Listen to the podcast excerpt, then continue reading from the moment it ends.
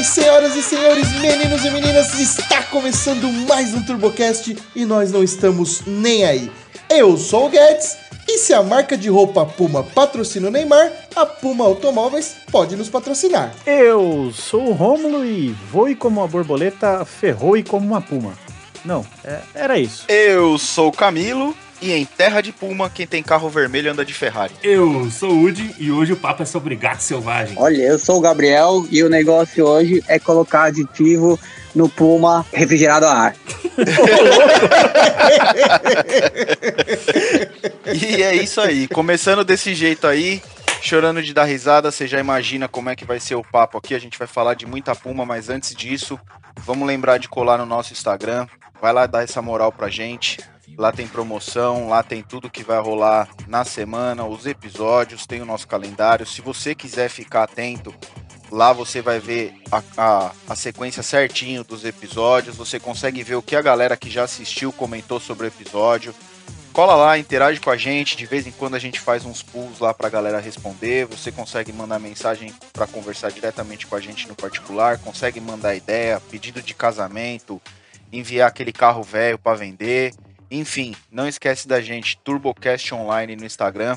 Entra lá e dá um toque, fala que você veio pelo episódio da Puma, que você escutou esse monte de groselha que a gente está conversando aqui. Aproveitando a deixa do Camilo, não esqueça também de enviar e-mail no turbocastonline.gmail.com. Envie, fotos das lasanhas, não esqueçam de enviar o Instagram de vocês para a gente marcar vocês. É, pedidos de namoro para o Romulo ou convites de jantar. Só não manda nude, por favor. Vamos para os e-mails dessa semana.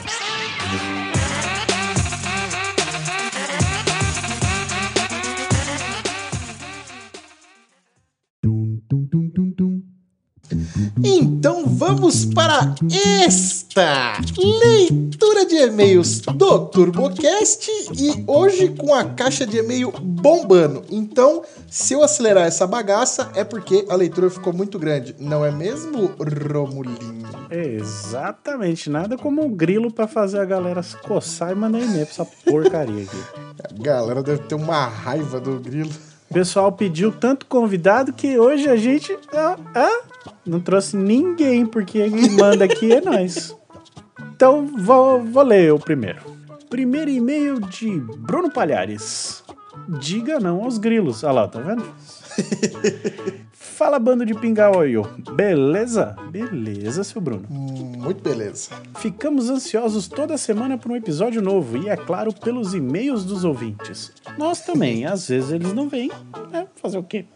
Ah, eu meto grilo. Difícil acreditar que nenhum Gearhead mandou um e-mail sequer para nossa alegria. Nas mais variadas histórias de lasanhas. Gearhead. É, então, o que acontece é que nenhum Gearhead nunca mandou e-mail para nós. Os Gearhead mandam e-mail pro Flatout. Vai te catar, rapaz. Aqui é só história triste, mano. Mano, é Gearhead. Catback pega a pig e stage foda-se. Bom, eu já mandei um e-mail antes, onde passou no episódio do Batistinha, e volto a mandar esse somente para lhes enviar meus parabéns. Então, beleza, mandou não, não, parabéns. Não, não, não, não, não, você leu errado, parabéns. Ah, é, perdão. Para lhes enviar meus parabéns! Porque tá, né, caps. Então, beleza, mandou parabéns, obrigado, Bruno. Falou, valeu, próximo e-mail. não, não, não, não, continua, tem ah. mais, tem mais. Parabéns pelo programa de vocês e na torcida pelo tão esperado e-mail romântico ao Rômulo. Ah, esse uh. dia. Esse dia, quem sabe? Não vai ser dessa vez, ele mandou entre parênteses aqui. Estava morando em Portugal e agora estou na França. Olha só, Guedão. Caramba! Olha esses ouvintes, mano, que ousadia. Fugitivos. É, cada vez mais próximo do sonhado Green Hell. Ah, e graças a vocês e ao amigo Leonardo Zanardi, podemos agora ter o gostinho da experiência dessa sensação. Para quem não sabe do que se trata, temos um episódio do TurboCast com o Léo, que deve ser o episódio, episódio de número 47. 47. Isso que a gente fala tudo sobre. Tudo não, né? A gente fala um pouco sobre Nürburgring e a gente fala bastante sobre a locadora de carros para você moer na pista. E vai lá que tem um cupom de desconto turbo. Não tem cupom de desconto. ah, mas fala que ouviu no TurboCast que ele acelera mais. Ele tira o calço do acelerador e deixa acelerar rapidão. É, bom, aí ele manda aqui, ó. Segue foto da minha charanga de levar a esposa no shopping. Ha, ha, ha, ha, ha. Valeu, turma. Espero que a pontuação esteja correta. Está, está de parabéns. Grande abraço a todos da banca. Tchau. Aí ele manda aqui fotos do carro dele. Que isso, e... uma captiva? É, Nossa, então... que bagulho. Nossa senhora! Aí, aí ele manda. ele mandou outro e-mail com o que, que é o carro dele. Aí vem aqui, ó. Ressalva. Ah, tá. Faltou falar o que é a charanga. É um Opel Mocha 2014. Eu não sei se a pronúncia é Mocha, Mocha, mas é esse aí. 2014 com motor 1.7 CTDI diesel. Caralho. 131 potros alemães. Faz 18 por litro na cidade. Caralho! Valeu. Olha só. Que inveja que dá, né? Mas é uma captivona. É uma, é, parece uma captiva mesmo, verdade. É meio, meio feia, meio legal, não é? É, é dá uma sensação esquisita, né? E ele, e ele manda mais uma retificada aí. Ah, é, tem mais um aqui, ó. Só mais uma ressalva. Escutando o que o Vini disse, segue meu Instagram, Bruno Palhares, aí arroba Deus o livro, eu não Não, não, não, não, não. Lê isso, que isso aqui, o cara, não é possível que o cara fez isso com o Instagram dele, não. Não, eu, depois, cê, dá muito trabalho você colocar a mulher do Google pra ler isso aqui? Nossa, vou tentar. Então ela vai ler. Arroba underscore P underscore A underscore L underscore H underscore A underscore R underscore underscore S underscore. Underscore significa underline, é que eu sou meio burra às vezes. e valeu galera novamente. O carro dele vai estar tá lá no Coisa dos Ouvintes. O arroba dele é esse aqui, ó. O Vini já marcou. Então, beleza. Bruno Palhares, muito obrigado pelos parabéns, muito obrigado pelo e-mail, por ouvir e por espalhar aí pelo mundão a nossa palavra. Uma dúvida que eu tenho pro Bruno é: aí na França, o pão é chamado de pão daqui mesmo? que bosta. Você tá andando muito com o Woody. Muitíssimo obrigado, Bruno. Vamos para o próximo e-mail, que é dele, o William Killian. ah, o melhor nome. Guilherme Guilherme. Desfecho do Corsa. Ah, eu gosto assim. Eu tô falando que os caras estão de sacanagem que eles mandam e-mail para ficar fazendo episódio? Mano, eu vou, vou abrir oportunidade pros ouvintes lerem e-mail, cara, que eu tô de saco cheio de ler e-mail. é nada, é a parte mais legal. Não é, cara. É Depois de todas as outras. Como diria o N. Nilsson. Então vamos lá pro desfecho do Corsa. Então vamos contar sobre o desfecho do Corsa. Parei ele na mesma oficina do primo e desmontamos o que sobrou do motor e fui orçar as peças que precisavam. Até hoje lembro que iria custar em torno de R$ 1.600.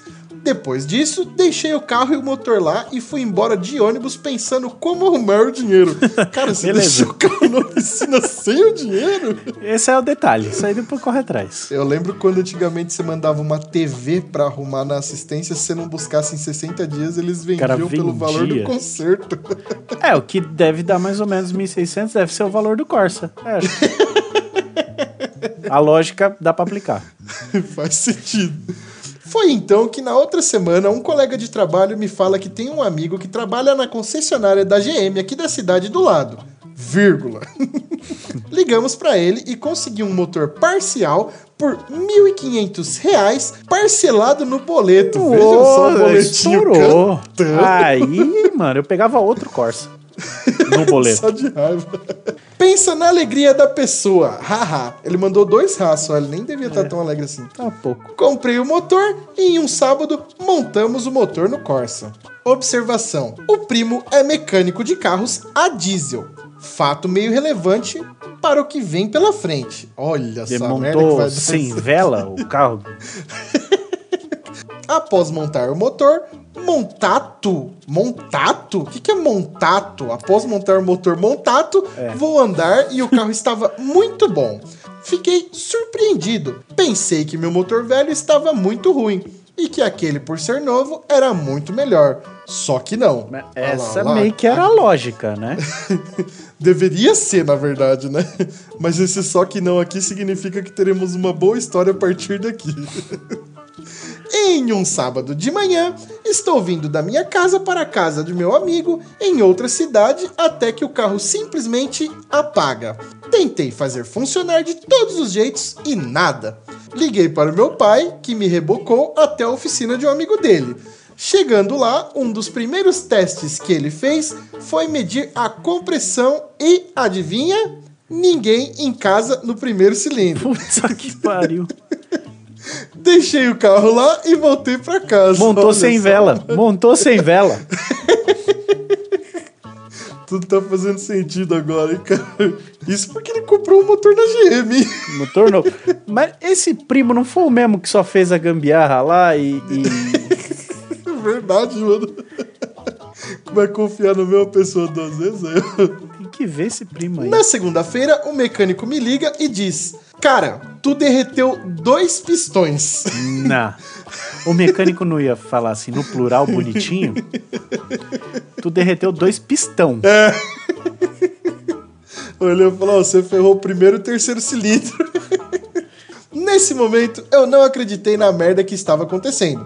Mas fui lá e comprei mais dois pistões novos e levei para o mecânico. Chegando lá, o cara abriu a caixa e disse: Já sei o que aconteceu. Fomos até o carro e ele me mostra. Quando comprei o motor, veio um bloco com pistão flex e eu estava com dois pistões para gasolina. Oxi! Volto novamente à concessionária para comprar mais dois pistões a gasolina. Montamos o motor e depois disto o carro não deu mais problema. Até porque, uns seis meses depois, eu vendi ele e comprei outra merda. O negócio não deu mais problema porque ele vendeu. É, porque ele despachou, né? Na verdade, ele não sabe se deu problema. Não deu problema ele, pra ele. É, isso, com ele não deu mais problema. Vamos ver que ele comprou um Gol G4 1. Isso aí é carrão. Eu só queria deixar bem claro que você saiu de uma porcaria e foi para um foguete sem asa, viado. Na cor, na cor certa, inclusive, né? Na, na cor certa ainda, que, que, calma que a gente vai chegar lá. Um Gol G4 1.0 que gastava mais gasolina que meu Santana. mas, mas, cavalo anda, cavalo bebe. É, é assim que funciona. Mandei fotos do Gol. Pelo menos eu achava que era bonito. E vamos lá ver o golzão dele. Um Gol, Gol G4 quatro bonito. portas muito bonito, com aquela, aquele negócio que a galera faz lá de pintar a frente de preto lá, que eu acho feio demais, mas beleza, o carro não é meu, apesar de eu ter um igual. É, e Audi, umas rodas de Mercedes bem bonitas. Audi, pode Essa crer, frente Audi de assim. Audi. Wannabe, Audi Wannabe. Mano, mas, mas, mas muito bonito o gol, tá de parabéns. E eu gostei das rodas no carro. Gostei, gostei das rodas. Ficou parecendo um palio com esse farol assim, mas ficou. tá legal. E vai lá no arroba e manda o seu Instagram pra ele, que senão ele vai ficar pistola pra poder marcar você depois. Verdade. Não, mas já marcou no, no Corsa, agora tá fácil. É, é verdade, faz sentido. Muitíssimo obrigado pelo seu e-mail, um pouco confuso, mas eu tentei ler do jeito que dava. William Killian, e mande mais e-mail. Valeu, vamos pro episódio. Não, Ah, um pouquinho. é. Tá. Inclusive, se tiver ficando longo isso aqui, a partir de agora tá tudo acelerado, foda-se. Não, esse é curtinho. então deixa. Esse é, esse é e-mail de bonito, ó, e-mail bonitinho. Recado para o amigo Mojove. Oh, que tio. fofo. Ah, ia Pra falar- nós não tem recado, né? Você quer mandar recado pro Mojove? Vai lá no arroba 1kg842 de ponto e manda pra Manda ele. lá, ficar é. dando- é, nós não é, não é pombo correio, não, Tô tá? com cara de um, um garoto de recado? Vou ler. E-mail de Diego, só, Diego March, 92, arroba outlook. Ponto com. ponto com. Boa noite, amigos. Mais uma vez aqui sem dormir. Olha só, nós também. Variar. Sei que já mandei um longo e-mail esta semana. Tá forçando então, né, Diegão? É, é, mas me deu vontade de escrever mais um. Vou tentar ser breve. reticências. Fica a critério de vossas senhorias a leitura no programa, mas gostaria que de alguma forma este Email encontrasse o Mojove. Então eu só vou encaminhar aqui para ele, não vou ler esta porcaria, pronto. Eu, foi o que eu pensei, foi o que eu pensei. A É, mesma coisa um que eu pensei. Encaminha pro Mojove, isso. Não precisa nem ler. Pronto. A gente encaminha pro Mojove e é isso. Obrigado, Obrigado. Marque. Eu pensou que bom seria, Guedes? Puta merda. Mas não, Nossa, mas. a gente só encaminha pras pessoas. Mas não, a cara. gente é legal, então vou ler. Mojove, meu irmão, vírgula. Merdas desse tipo. Tem como pôr uma trilha daquela de carro de som? Ai, será que vai Nós dar acha, nós acha. não, né? Dá- dá um Vamos achar jeito, uma vai. trilha de tipo um Kennedy. Kennedy no tecladinho sintetizado. Vai ser top. Vou ler então com voz de carro de sons. Põe aquela. Põe aquele. Como é que chama? Aquele reverbzão. Vai. Mojove, meu irmão, merdas deste tipo acontecem só com quem vive de verdade. Não desanime, apenas agradeça por nada de mais grave ter acontecido. Não ligue para babacas que querem aproveitar a sua queda para ganhar visualizações. Isso é coisa de gente sem talento e invejosa. Tá muito boa essa leitura, cara. Solo de clarinete. Eu, eu nem sei o que é um clarinete. Espero que não pare de acelerar nunca. Ele parou quando veio um muro. nem na vida, nem nos turbão. Agora vai ter um monte de gente querendo dar lição de moral. Mas, mano, na boa, foda-se! E digo mais!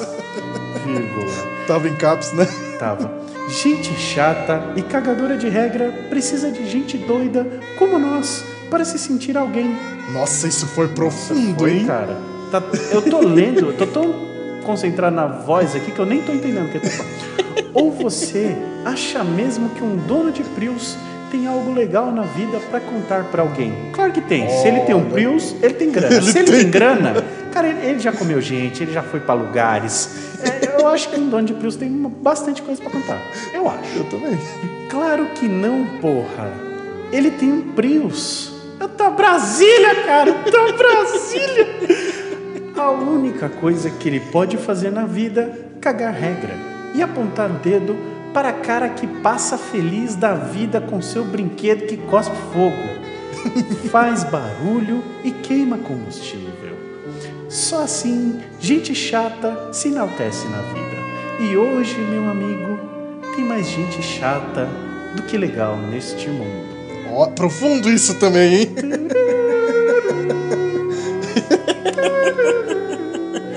Por fim, fale o que quiser do acidente, mas pelo amor de Deus, não use a desculpa do cachorro atravessando a pista, porque essa o jornalista da Folha já usou. Ha, ha, ha, ha, ha, ha, ha, ha, ha, ha, ha, ha.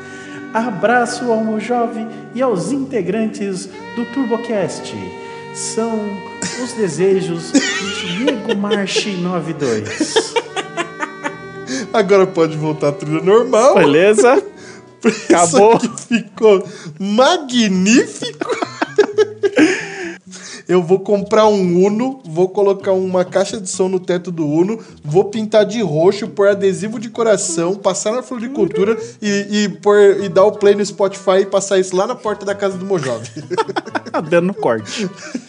Dando no corte. Então, eu não vou. eu- como o recado foi pro Mojove, ele que agradeça. É, eu não vou agradecer também não. Mentira, obrigado. Valeu, Diego. e vamos para o último e-mail da sessão de hoje, que é dele. Ah, já desandou, agora fecha, né?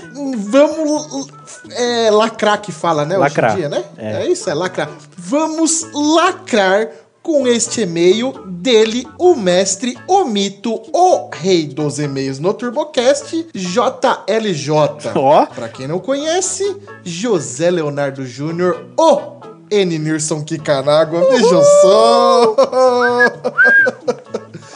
Título dele, ao e-mail TurboCast hashtag 51. Vamos lá. Olá, jovens. N. Nilson Kikanágua na área. Mais esperançoso que dono de Subaru com 20 reais de gasolina. Puta, pior que hoje põe 20 não quer dizer nada, né, velho? Jovens, Após escutar a história do Corsa versus Fiesta do William Vitifib. Meu Deus. é o cara que mandou o William Kill. É. Minhas considerações. Só melhora o William Kill o William Vitifib. Vai ficar muito boa essa treta dos dois. Daqui a pouco eles vão estar meio, mandando meio brigando aqui. É, vai ter. Como é que chama quando os rappers ficam fazendo as tretinhas? É, é diz. Cypher. Diz, diz, diz, diz, diz, é. diz, diz, é. Diz do Mojó, do. do, do Eninirson. Diz do Eninirson com o William Killian. Nossa, olha, dois nomes de peso, né? Vamos lá, as ressalvas, considerações dele, aliás. Corsa é melhor que touro, mas ainda é uma bosta. Fiesta não é carro, é lata de brigadeiro. do Fiesta. Disso, cara. Idiota. Carro mil não presta, a não ser que seja Bugatti no Fire, 8 válvulas que chega a 150 km por hora, puxando iate em um alto mar. Que porra alto é essa? Mar, caralho. Quanto ao bloco do motor estourado, se houver muito amor ao Corsa, arrume que ele merece. Depois, troque em um Subaru que vale a pena. Eu só queria corrigir o Eninirso aqui, que ele escreve Subaru com O no final, tá? É Subaru. É que tá tão. É, Subaru tá errado de qualquer jeito. Bom, é isso. Aquele velho beijo e aquele velho abraço. Ah, já ia me esquecendo. Fiat Toro é caminhonete sim. Acabei de ver no Wikipedia. Não, pera. Ai, Jesus. Eu já tava amado, com viu? saudade já de você, senhor Eninirson Kikanaga. Muitíssimo obrigado pelo seu e-mail. E vamos continuar marcando presença aí, né, cara? Você tá dando umas falhadas aí ultimamente. Tá mesmo, deu mancada. É, depois que ele vendeu o Subaru, não é mais o mesmo. Pode crer. Então é isso. E-mails lidos. Ficou muito longo, mas bora pro episódio. Vamos, por favor.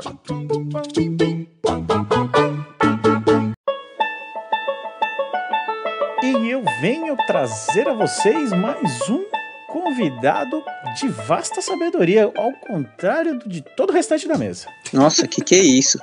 Não é assim já também. Posso sentir, já posso sentir que todos velho empoeirados estão se coçando para saber, para falar, para ouvir, porque o papo hoje é sobre uma das montadoras, uma das indústrias, uma das fábricas de automóveis nacionais de mais prestígio no mundo, quiçá na galáxia. Hoje o papo é sobre Puma e a gente trouxe aqui o piloto de teste barra diretor esportivo barra racing driver Gabriel barra lindo barra lindo ah, qualquer coisa, barra, barra, barra tá na vida.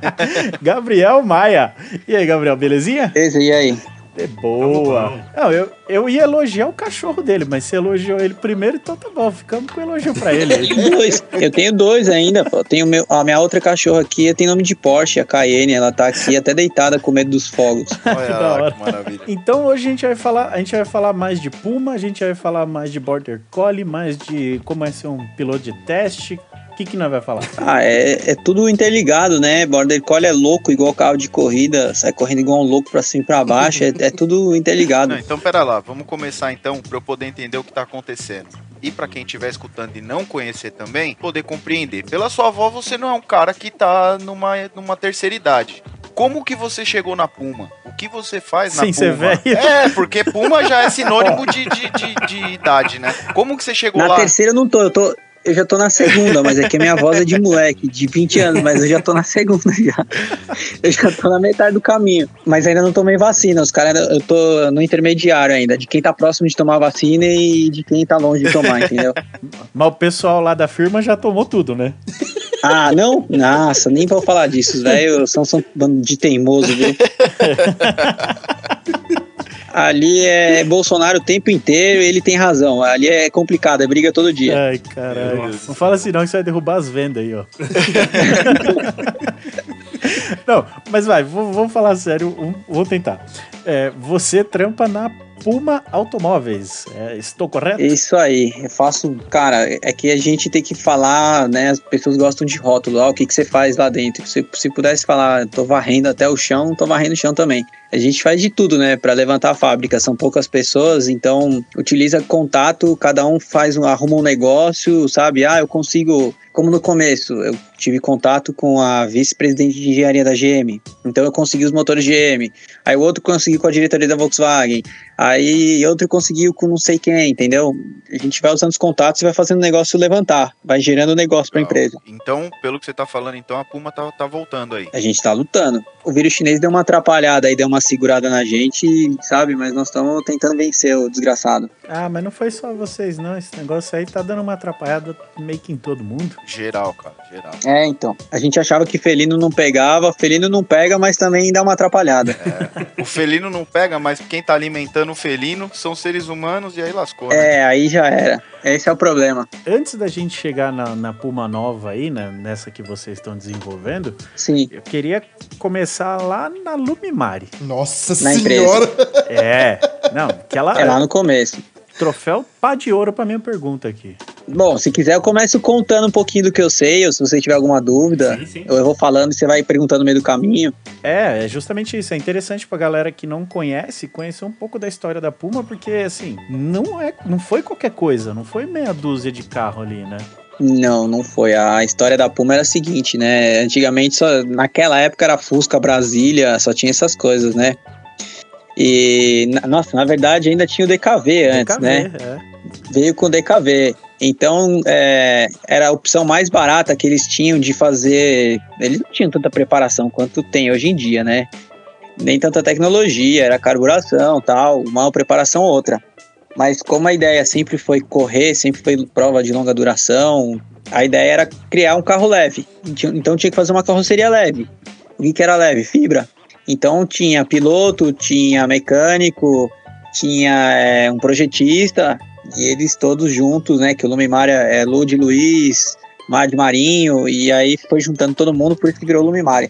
E a ideia era criar um carrinho de pista. Aí eles pegaram o DKV, ficou mais leve do que o próprio DKV, né? Uhum. por causa da carroceria. E, e logo nas primeiras provas o carrinho já mostrou para que vinha. E aí ao longo do tempo eles viram que o negócio era legal, tinha encomenda. Naquela época não tinha homologação como tem hoje em dia, né? Hoje em dia você, você- é muito difícil tirar o carro da pista e trazer para a rua. Então, na verdade, nem, não é nem homologação. Não, não existiam regras tão rígidas, né? Você conseguia fazer o carro, botava um cinto de segurança qualquer, um banco, Farol, farol e, e tava maravilhoso, tava pra rua, né? bem mais legal essa época aí. É, e foi o mais fácil. Tanto é que todo mundo, quem não tem conhecimento, olha e fala: É, mas Puma é uma bosta. Mas, porra, velho, é de 1960 e pouco. Não, não vai comparar com o Porsche atual, Não tem Turbo como. S. Não tem se como você co- comparar. Se você comparar com o Porsche da mesma época, era uma bosta também. Exato. É uma bosta também, com toda certeza. Mas, você, é, mas já tinha homologação na, na Europa, né? A Europa já era diferente.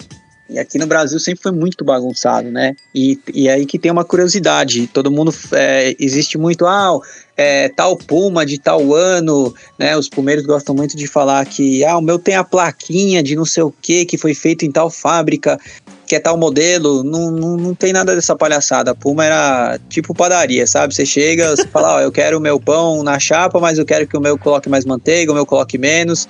E era meio que assim, ah, eu quero meu carro verde, quero com banco concha, eu quero sem banco concha, eu quero com banco de couro. Então não, não tinha muito uma regra. Que legal, não sabia disso. Cada um era um, né? Cada um era um, você conseguia customizar seu carro direto. Era meio que sob encomenda. Exatamente. Então se o cara quisesse botar um motor 2.2, ele colocava. Ele quer colocar o 1600, ele colocava. Ele quer colocar dupla, dupla carburação, colocava. Que legal. Sabe? Ah, comando? Faz aí, é o que o cliente quiser. Era assim, entendeu? E, e podia ser assim. Hoje em dia não pode, mas antigamente podia. É, então, sabe, era, eram outros tempos, né? Sim, até a linha de produção era de forma diferente, porque se você pensar como uma, uma fábrica mesmo, uma linha de produção, quanto mais você personaliza, pior fica o seu, o seu desenvolvimento de tudo, né? Exatamente, fica mais caro. Inclusive, não sei se vocês já viram para uma GTS é, que ela tem uma bunda caída. Uhum. Aquela conversível tem. A... Então, aqui tem a bunda caída, nada mais que foi do que um molde que os caras deu uma cagada no molde, caiu e eles falam, vai ser assim mesmo, então vai. e, e, é, é. e é considerado um é raro, né? Um item de colecionador, os da bunda caída. Então, sabe, era. Então vai, é assim vai. Ah, mas o meu tem o volante Panther. Vai, vai com o volante Panther. Entendeu? Então era meio que assim. Caralho. Mas é, a preocupação era muito pista no começo, né? Tanto é que é a imagem e é o que a gente gosta. Que hoje em dia tem até uma briga interna, porque é, sou eu e o dono que adoramos pista e o restante não, tem que ser rua, tem que dar lucro, tem que não sei o quê. Não, tudo bem, pode dar lucro, mas a pista não pode morrer. Tem que representar na pista. O né? conceito né? tem que estar tá ali, né? É, então, e aí é uma briga que, né, hoje em dia tem homologação, custa muito caro, tem pouco dinheiro para desenvolver, tem pouco dinheiro para tudo, então a gente tem que escolher a pista ou a rua nesse momento. Então por isso que da pista a gente tá parado, mas as crianças de pista estão lá guardadas, esperando o momento certo. Mas você falando desse esquema de cada um fica diferente, eu tô só pensando aqui, tipo, o carro era mecânica alemã dos DKV, mas o, o Cuore italiano, que na né, galera fala que os esportivos italianos também, cada Genaro aperta o parafuso lá do jeito que quer e dane-se. Nunca tem de uma Ferrari igual a outra. O soldador solda de um jeito, o outro soldador da linha solda do outro. Boa. Então, os, os, anos 60, né, o, o, Brasil e a Itália se conversam muito. Inclusive, tem uma coisa muito, é, muito legal. Outro dia eu tava. Tem um pumeiro ele tem uma. Ele, nossa, a Puma dele é a mais linda, custa uns 100 mil. Ele tem uma GT 68, alguma coisa assim, uma tubarão, laranja, maravilhosa. E, e ele tem uma Ferrari 430. E aí um dia ele foi com a 430 dele no encontro. E aí eu sou chato, eu fico fuçando as diferenças, né? É, eu fico fuçando onde que dá errado. Uhum. Aí eu tava olhando o farol Valeo, né? O farol dela é Valeo. Amarelado, começando a amarelar, porque toma sol. aí eu já vi a qualidade. Eu fui olhar o banco, de tanto ele entrar no banco, o banco de couro já tava rasgando. Beleza. Aí fui fuçar o para-choque, fibra. Fui fuçar um monte de parte, fibra. É, aí eu olhei por debaixo do carro, chassi tubular, a 430. Oxe, é, a 400, pra você ter uma ideia. 430 é essas novas.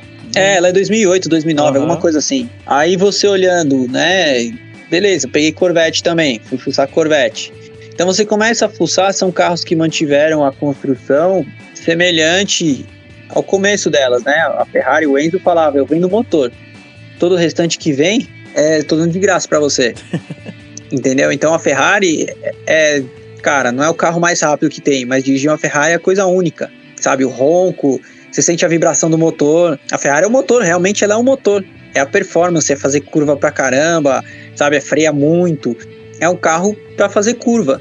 E, e é meio que a intenção da Puma. Essa, você senta na Puma, não é um carrinho que você vai falar, ah, que delícia, ele tá passando essa buraqueira tão delicioso. Não, esquece. Você vai perder um rim, você vai machucar a coluna. A ideia não é essa. Mas a hora que você bota na pista, é um demônio. Você, um kart é duro e a ideia é essa, entendeu? E eu brigo muito para ser igual o Mazda, né? O MX-5. Eu, quando eu andei lá no MX-5 nos Estados Unidos, eu me diverti absurdamente absurdamente. No primeiro dia andando na chuva, eu, eu dei um pau na molecada lá. E eu não tinha experiência com carro nem com a pista, né? E, e aí eu me diverti porque é um kart. E é, é, solto, então, sabe, é só você não ter medo do carro e deixar ele fazer o que ele quer, e você só segue o que ele quer, você não precisa brigar com o carro.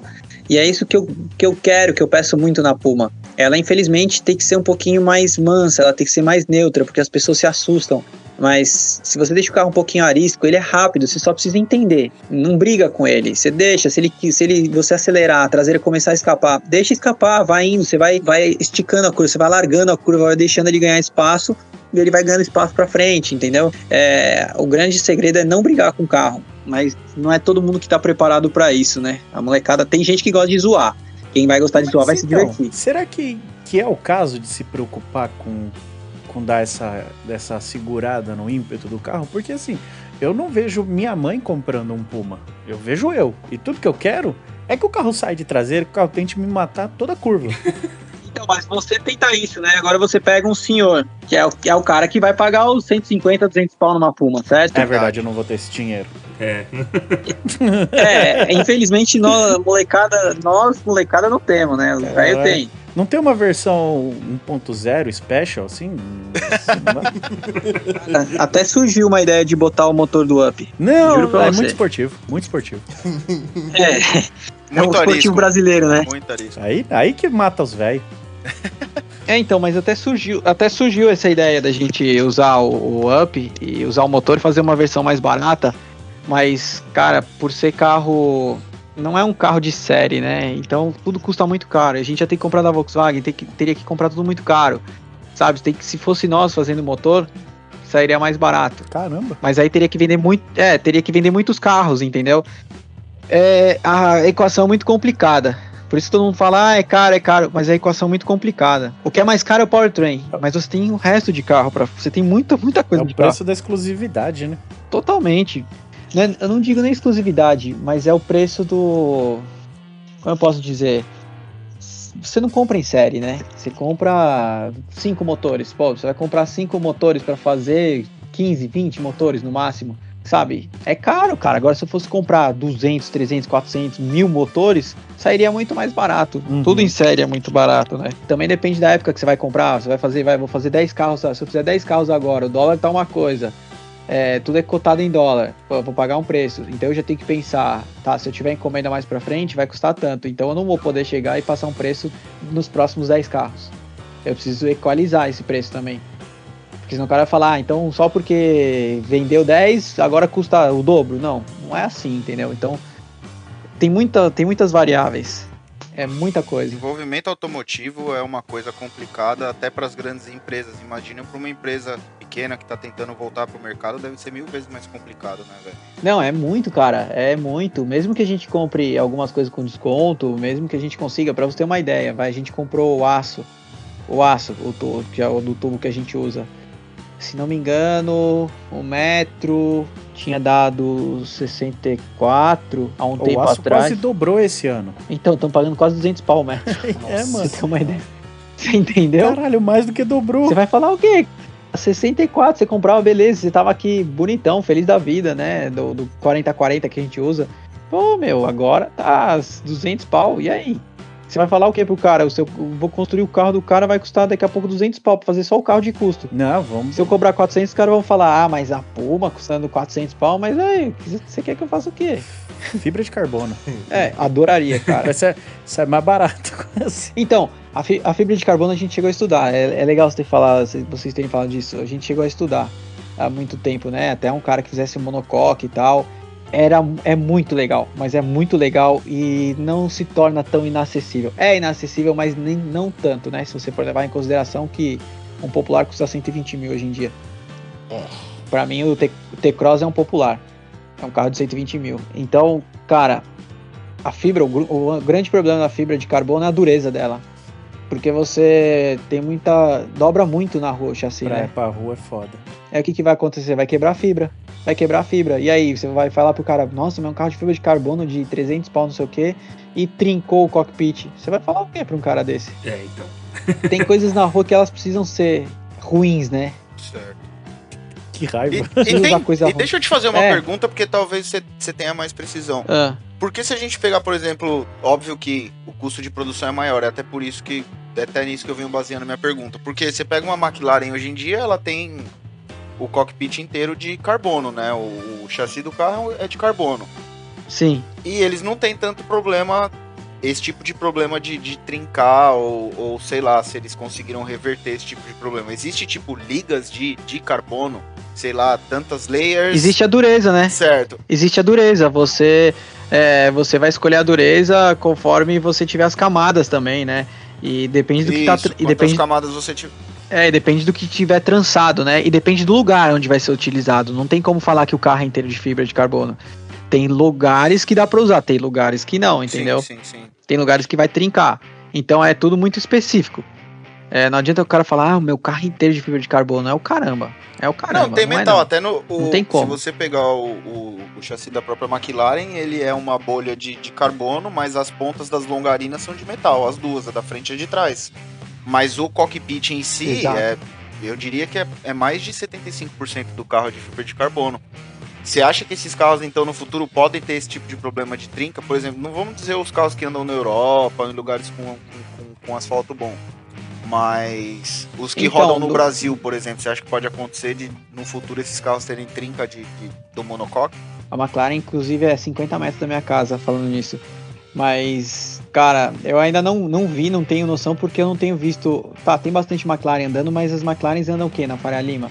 Pega na Sim. estrada, entendeu? É isso que eu ia Pega. falar. Não, e nem não só o piso, eles não chegam num- numa quantidade de rodagem que É, isso é causou verdade. estresse a ponto do carro Isso trincar. é verdade. A gente não tem esse. Não tem esse parâmetro. A única coisa que eu sei da McLaren, que tem muita gente que já sabe disso, e que eu vi, eu não sei quantos quilômetros o carro rodou, eu não sei por que aconteceu, eles têm um probleminha de acabamento. Agora, o motivo que levou a isso, não sei se é o nosso sol. Pode ser uma se- torção de, de, de, de chassi, né? Pode ser uma torção. Por conta de um solo ruim, é. Pode ser, pode ser muitos fatores. Eu, eu não tenho como criticar. O pessoal gosta de chegar e falar, ah, mas a McLaren é um lixo, carro de 8 milhões com acabamento zoando. Você sabe o que aconteceu? Não tem como você criticar. Não sabe, cara.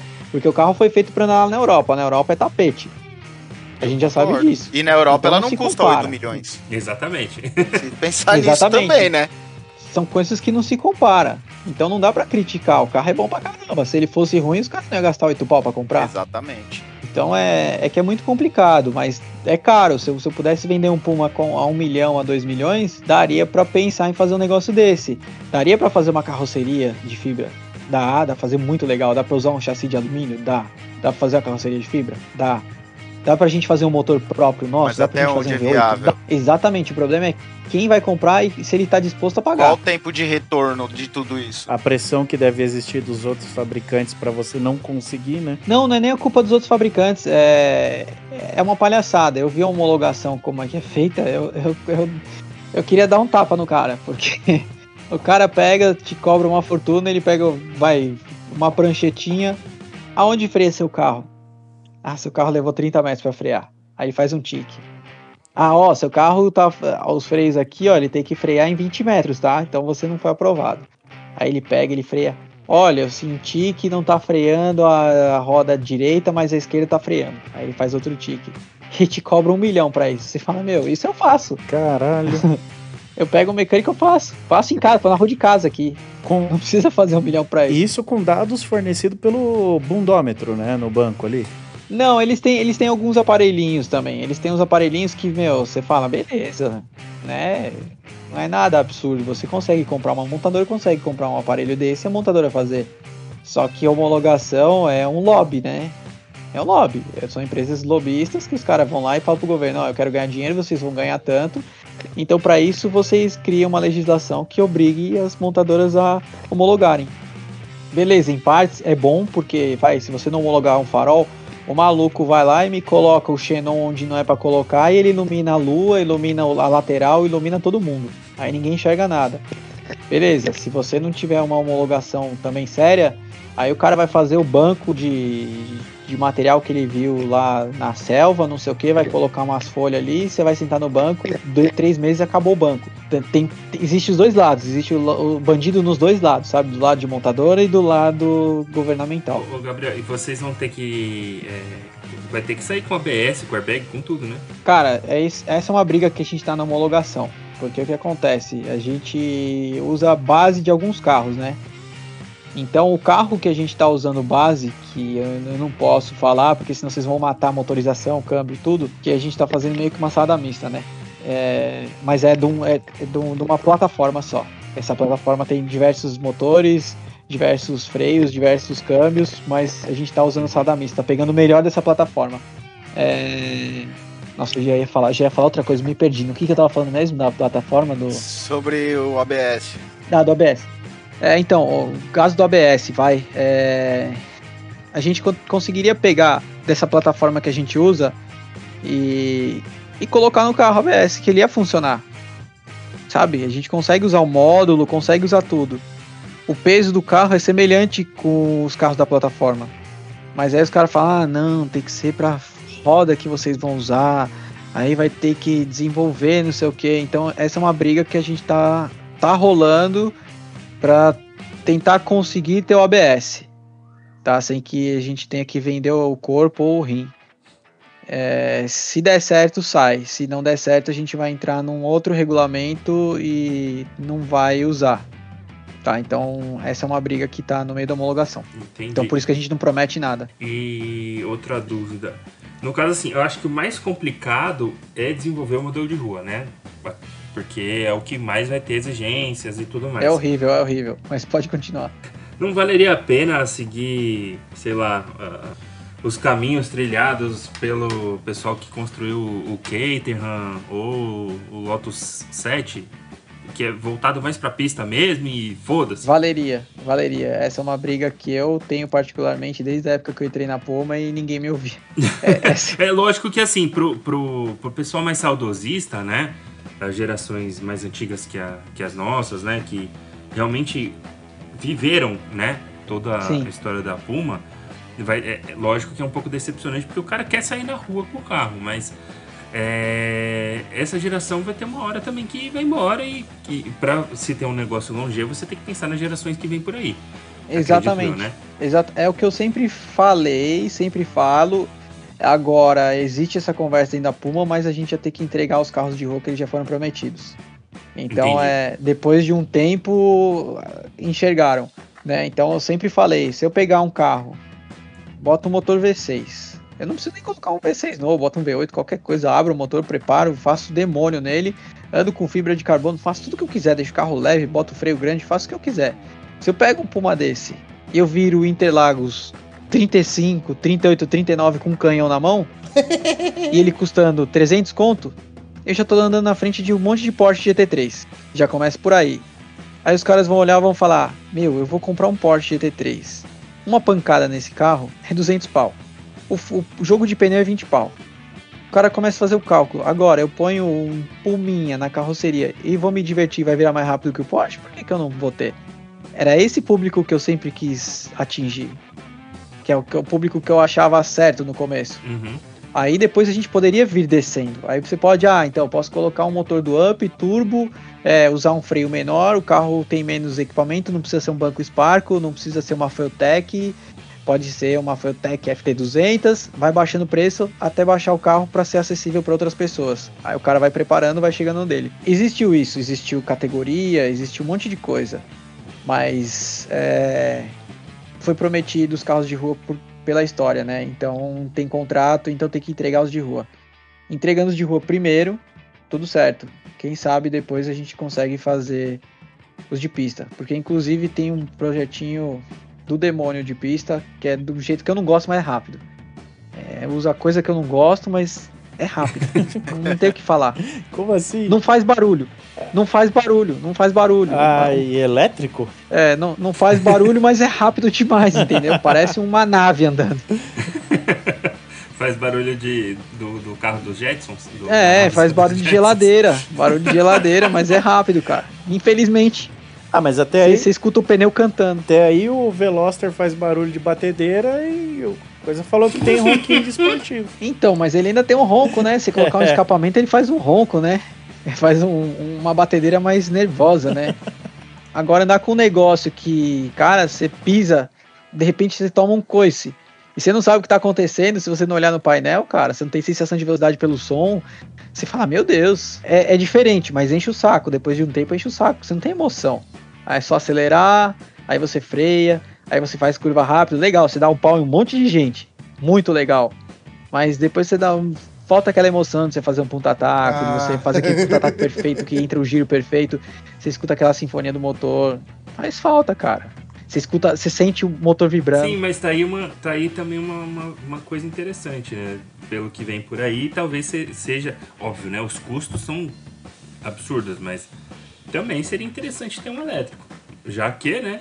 Tá todo mundo indo pra esse lado também. Vamos né? falar, vamos falar com o pessoal da Fotec. Já foi falado. Ah, Eita, já tá tudo encaminhado. Tudo que vocês imaginarem tá em casa. Tudo que vocês imaginarem que possa ser feito já tá sendo feito.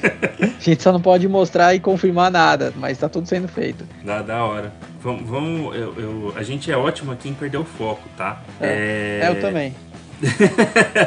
Mas eu acho que a gente pode continuar, tipo, voltando lá para Lumimari. Hum. É, como que foi essas, essas transições, né? Porque assim, a, a Puma ela começou muito bem, né? Aí teve essa transição de sair DKV e começar a utilizar a estrutura do Carmanguia, né?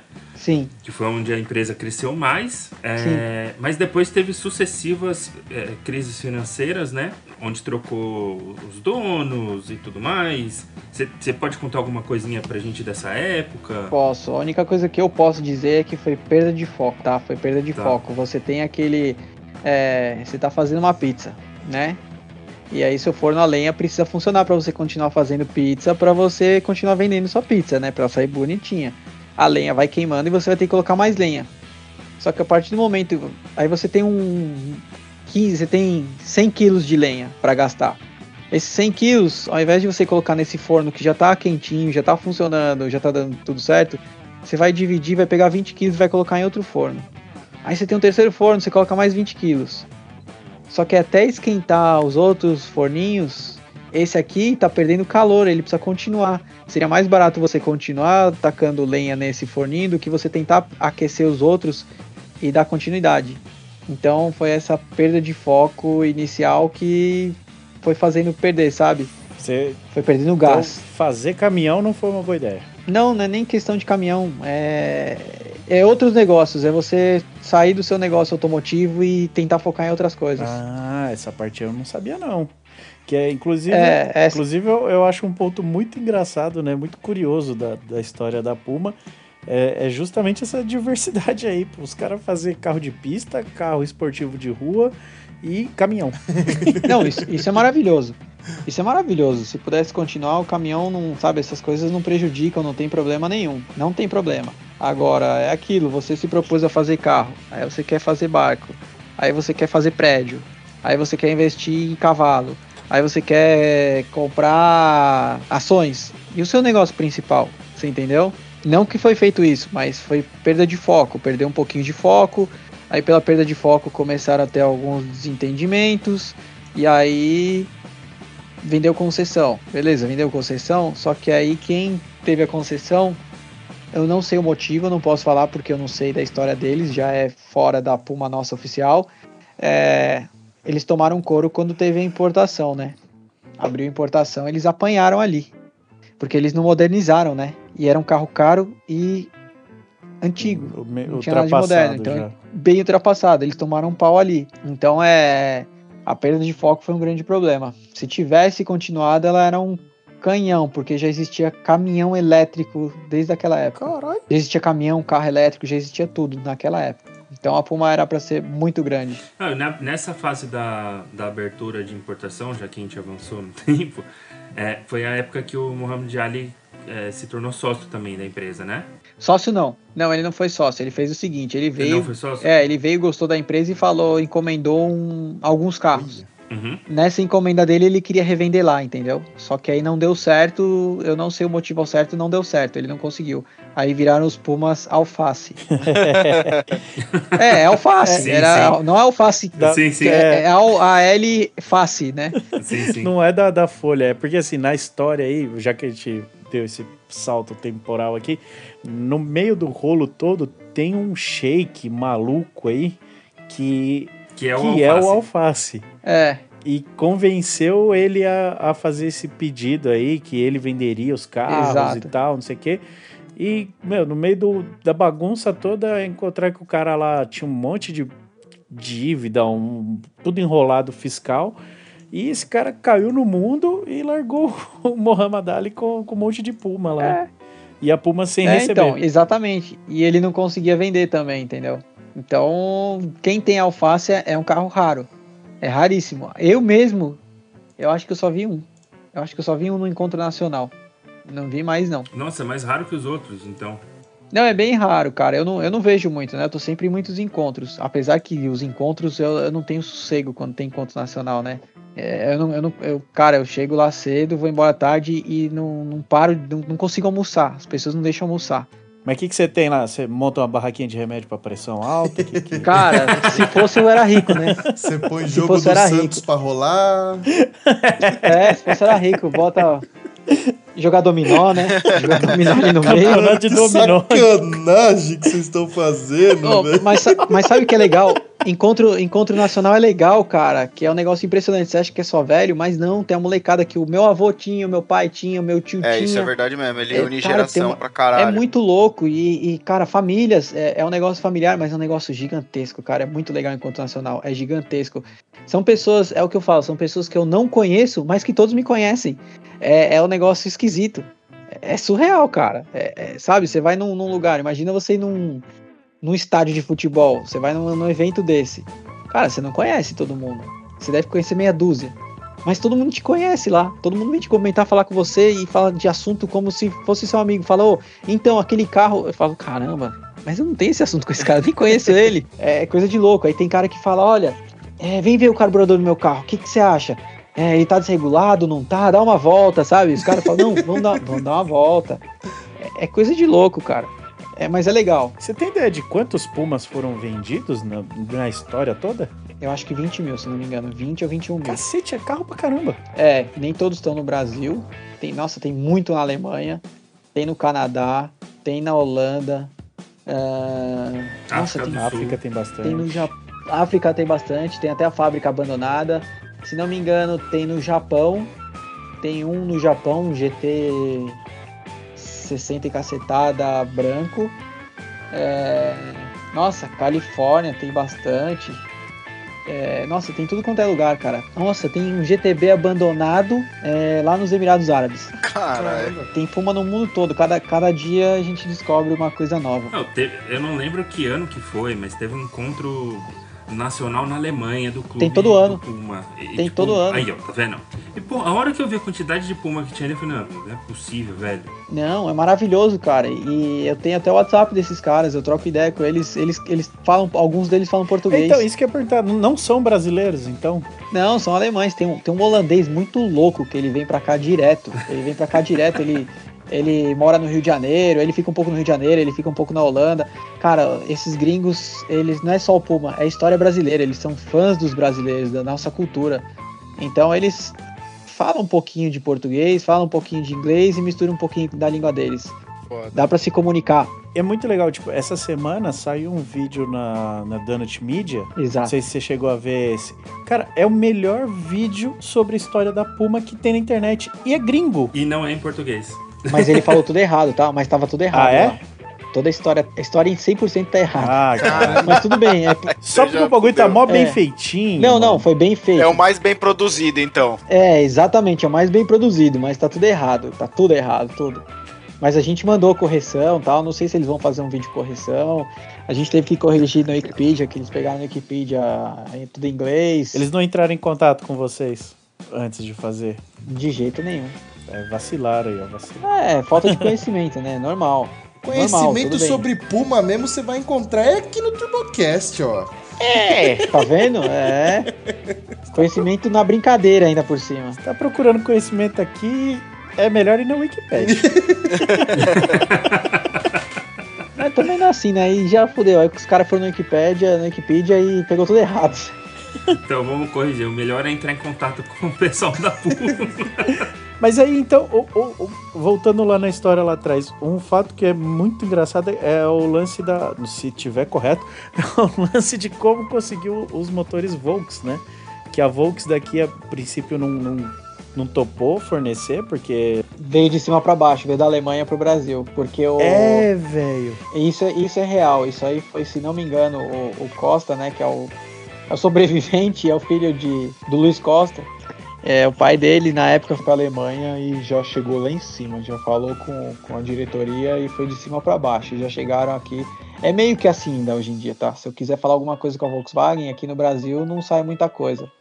Você tem que chegar lá em cima e conversar com eles e sentar o Que aço. eles só acatam a ordem no Brasil. É, eu não posso. é, eles acatam a ordem no Brasil. Eu não posso criticar, né? Eu não sei o que acontece lá dentro. Eu não sei. Manda quem pode, obedece quem tem juízo, né? É, mas tem que ser falado com eles. Vem de lá de cima. A ordem vem lá de cima pra cá. Massa. Pra Audi, pra todo mundo. Inclusive a Volkswagen manda até na Audi aqui. Então, Uhum. a gente sabe, é do grupo, né? Não tem o que falar. Mas a Audi não, não, não tem também um comando sozinho, porque eu já cheguei direto no presidente da Audi. E aí eu já fui falar com ele algumas vezes e falaram, não, se você quiser alguma coisa, você conversa lá na Alemanha Caralho. pra resolver aqui. O, o, o, Gabriel, e quem é que tinha o gatão no escritório? O Costa. Era o Costa mesmo? É o gatinho, né? Ele chamava de gatinho. Nossa, é. essa história é muito legal. Não, mas era um gatinho, né? Eu falei gatão porque o bicho era meio grandinho, né? Como assim? Tinha um puma de verdade? Tinha. Essa história é muito o legal, quê? cara. olha, olha, como eu, olha como eu descobri essa história. Eu vou contar como eu descobri, depois eu conto como é, é o total da história, né? Como começou tudo. Um dia eu tava na Escorro, eu e Costa, a gente foi conversar com o pessoal da Escorro para ver se eles forneciam rodas pra gente, pra gente voltar na história, né? Uhum. E aí chegou um cara, a gente tava almoçando na Escorro. É, eu acho que o Rudy tava lá nessa época. Uhum. Aí tinha um cara na hora, na hora do almoço, ele chegou e começou a encarar o Costa. Aí eu falei, caramba. E ele ficava encarando o Costa. Eu falei, ou ele gostou do Costa, vai dar uma treta absurda, cara. Eu não sei nem o que eu vou fazer aqui. né, já tava pensando, já tava começando a ficar bravo. Eu falei, o cara tá olhando, se der treta aqui, eu não quero nem saber, velho. Aí ele de repente chegou, ah, o senhor é o Costa? Eu falei, ixi, agora já deu até dor de barriga. Eu falei, nossa. É, o senhor é que tinha aquele gato, né? Porque eu lembro que eu fui uma vez no escritório da Puma e aí a, a moça da recepção mandou eu ficar esperando lá. E aí eu tava lendo um jornal, porque na época era jornal, né? Que eles liam na recepção. Ó, se eu não me engano, foi o Roberto Lazzarini. Eu acho que foi. Um veião, veião, veião. Veião, veião, é. É, aí ele falou assim que ele ficou lá na recepção lendo o jornal, de repente ele vê uma cabeça de um gato grande no meio das pernas dele que ele não sabia o que fazer. Caralho, velho. Tava no meio das pernas dele. E aí ele com o jornal ele ficou imóvel, né? Ele não sabia o que fazer e, e ele não sabia se ele baixava o jornal, chamava a mulher e o gato olhando pra cara dele, até que o Costa saiu da sala e chamou o gato e tirou. Aí ele entendeu que era o gatinho. e aí foi aí que eu descobri, foi aí que eu descobri o gatinho. Aí eu perguntei, falei, velho, que história é essa, né? A gente voltou na estrada conversando no caminho e falei, que história é essa do gatinho? Ele falou que era um gato, que tinha um gato, né? Um puma que tinha sido abandonado, e ele pegou filhote. E ele, leva, e ele levava para a fábrica, né? Ele criava, ele adorava. Aí ele tinha que todos os dias de manhã passar no para comprar carne, resto de carne, né? Ele tinha que pegar Passa muito no CEE e leva um estagiário, né? É, é podia ser também. ou é, o bandido que entrar lá deixava comer ele também. Mas aí ele, ele tinha que passar no açougue e pegar o resto de tudo que tinha do dia anterior e levar pro gatinho tomar de café da manhã, que aí ele ficava tranquilo. Mas o gatinho era um bicho muito safado. Ele roubava a marmita dos funcionários. Ele comia ainda a marmita dos funcionários. E quem que vai brigar com o gato Quem que vai falar, não, você não vai comer? Quem que vai arrancar a marmita da boca daquele Quem negócio? Quem que vai chegar perto a hora que ele tiver na marmita? É, então. Uma patada daquilo ali é morte, cara. É uma patada, você morreu, cara. É igual uma faca passando no pescoço, aquela unha dele. Mas o gatinho era, era manso. Aí o que, que ele fazia? Nos finais de semana, né, na época deles, era a moda passar na Augusta, né? Ficar subindo e descendo Augusta. Né? Era, era a graça deles. Aí ele pegava, botava uma luva na pata do, do Puma para não riscar o tanque da moto. Nossa. Aí ele botava óculos, ele botava um capacetinho de couro, óculos e ah, luva. não, é possível. E mano. luva, é, ele tem foto disso. E luva para andar com gato de moto subindo e descendo Augusta. tá cara. maluco. Os caras hoje que passa lá de, de Golf GTI na, na Europa, acham que tá abalando. Aí, ó. É, os caras não estão ligados. Quando ele me contou essa história, eu falei, ô, velho, a gente podia ter um Puma, né? Pegar um Puma filhote e tal, ter na fábrica algum dia, né? Aí, vai ser mó legal. Ele falou, é, eu tive que entregar porque o Ibama, não sei o que e tal. Ele falou, não, não, não, daria certo. Eu falei, lógico que daria certo, é mó legal. Até o cara entrar na fábrica, até o cara descobriu, o gato já tem 30 anos, já morreu. Mas ele falou, não, isso dá dor de cabeça. Hoje em dia tem, todo mundo tem câmera, né, no celular, então dá dor de cabeça. Mas, cara, ele é muito louco, ele é assim, ele é assim, ele é um hippie. Hoje em dia ele continua sendo hippie. Ele sempre foi assim, e continua sendo maluco. Ah, mas eu acho que se você quer fazer uns carros muito loucos, tem que ter esse, esse lifestyle aí. Cara, eu vou te falar que você tem que ser louco. Se eu soubesse que a gente ia ter tanto problema assim, eu. Nossa, eu não sei se valeria a pena, mas é que você tá, no, você tá no meio do bolo, sabe? É igual aquela história lá quando você tá com os amigos. Os amigos, tá todo mundo no meio da bagunça. Entraram numa briga, você entrou na briga, você nem sabe porque você entrou na briga, mas você tava defendendo seus amigos, você entrou. De voadora. É, é, você já entrou na voadora. É a mesma coisa, a gente entrou na voadora, como é que eu entrei nisso aqui? Aliás, como é que você entrou nisso aí? O, o Michê, que vocês conhecem o Michê, amigo meu do NDA há muito Sim. tempo. E um dia num track dele falou assim, cara, você tem que falar com o Fábio Machado, tal, Chachado. Ele tem. Ele conhece os caras da Puma. eles estão querendo voltar, tal, não sei o quê. E eles estão pensando no negócio de track day e tal. Eu falei, ah, me coloca pra falar com Fábio ele. Machado é aquele que fazia o Hot Lap em Limeira. Isso. Tá. Aí, aí ele falou, pô, coloca aí pra fazer. Ah, beleza. Eu conheci o velho, que é o Costa, chama de velho, e aí ele falou, ó, sem público em track. Falei, ah, vamos conversar, vamos botar em track day. E começamos a conversar, começamos a conversar, isso, isso, no carro, não sei o que, atos daqui e de lá. E aí ele falou, ah, então vem trabalhar com a gente aqui, vai. E aí, por um bom tempo, caminho pra variar, cara, gente louca só atrai louco. Aí entrou o Rubens e, cara, ele é monstro, monstro, monstro, monstro. Ele consegue, tem um poder de convencimento muito grande, né? Ele consegue convencer e ele consegue trazer muitos negócios para Puma, inclusive pela visão que ele tem, né? Porque eu enxergo pista, né? Para mim é pista e eu sei na pista como ganhar dinheiro na pista. Eu sei o que vai dar dinheiro, que a gente tem que fazer que o cara que tá na pista vai querer. Ponto. De rua, eu não quero nem saber. Eu não quero, não gosto, não, não tenho vontade de olhar pra rua. E, e, já por ele conversar com bastante gente, ele chegar com bastante diretores, ele tem uma visão diferente da rua. Então ele é um cara que agora tá na frente do projeto e ele tá direcionando. E o velho continua com as loucuras dele, ele tá lá, né? Então as loucuras dele, as coisas do passado que ele sabe, tem coisas que ele sabe fazer, e por ele ser o sócio majoritário, a gente depende muito dele. Então, algumas loucuras dele a gente deixa fazer, e mas o Rubens está tocando o negócio, fazendo o negócio andar legal. E daqui a pouco a gente volta pra pista, eu trago o velho comigo, porque é o que ele gosta também. Do jeito que ele é muito louco, ele adora a pista. e quais, quais são as, as, previsões de vocês?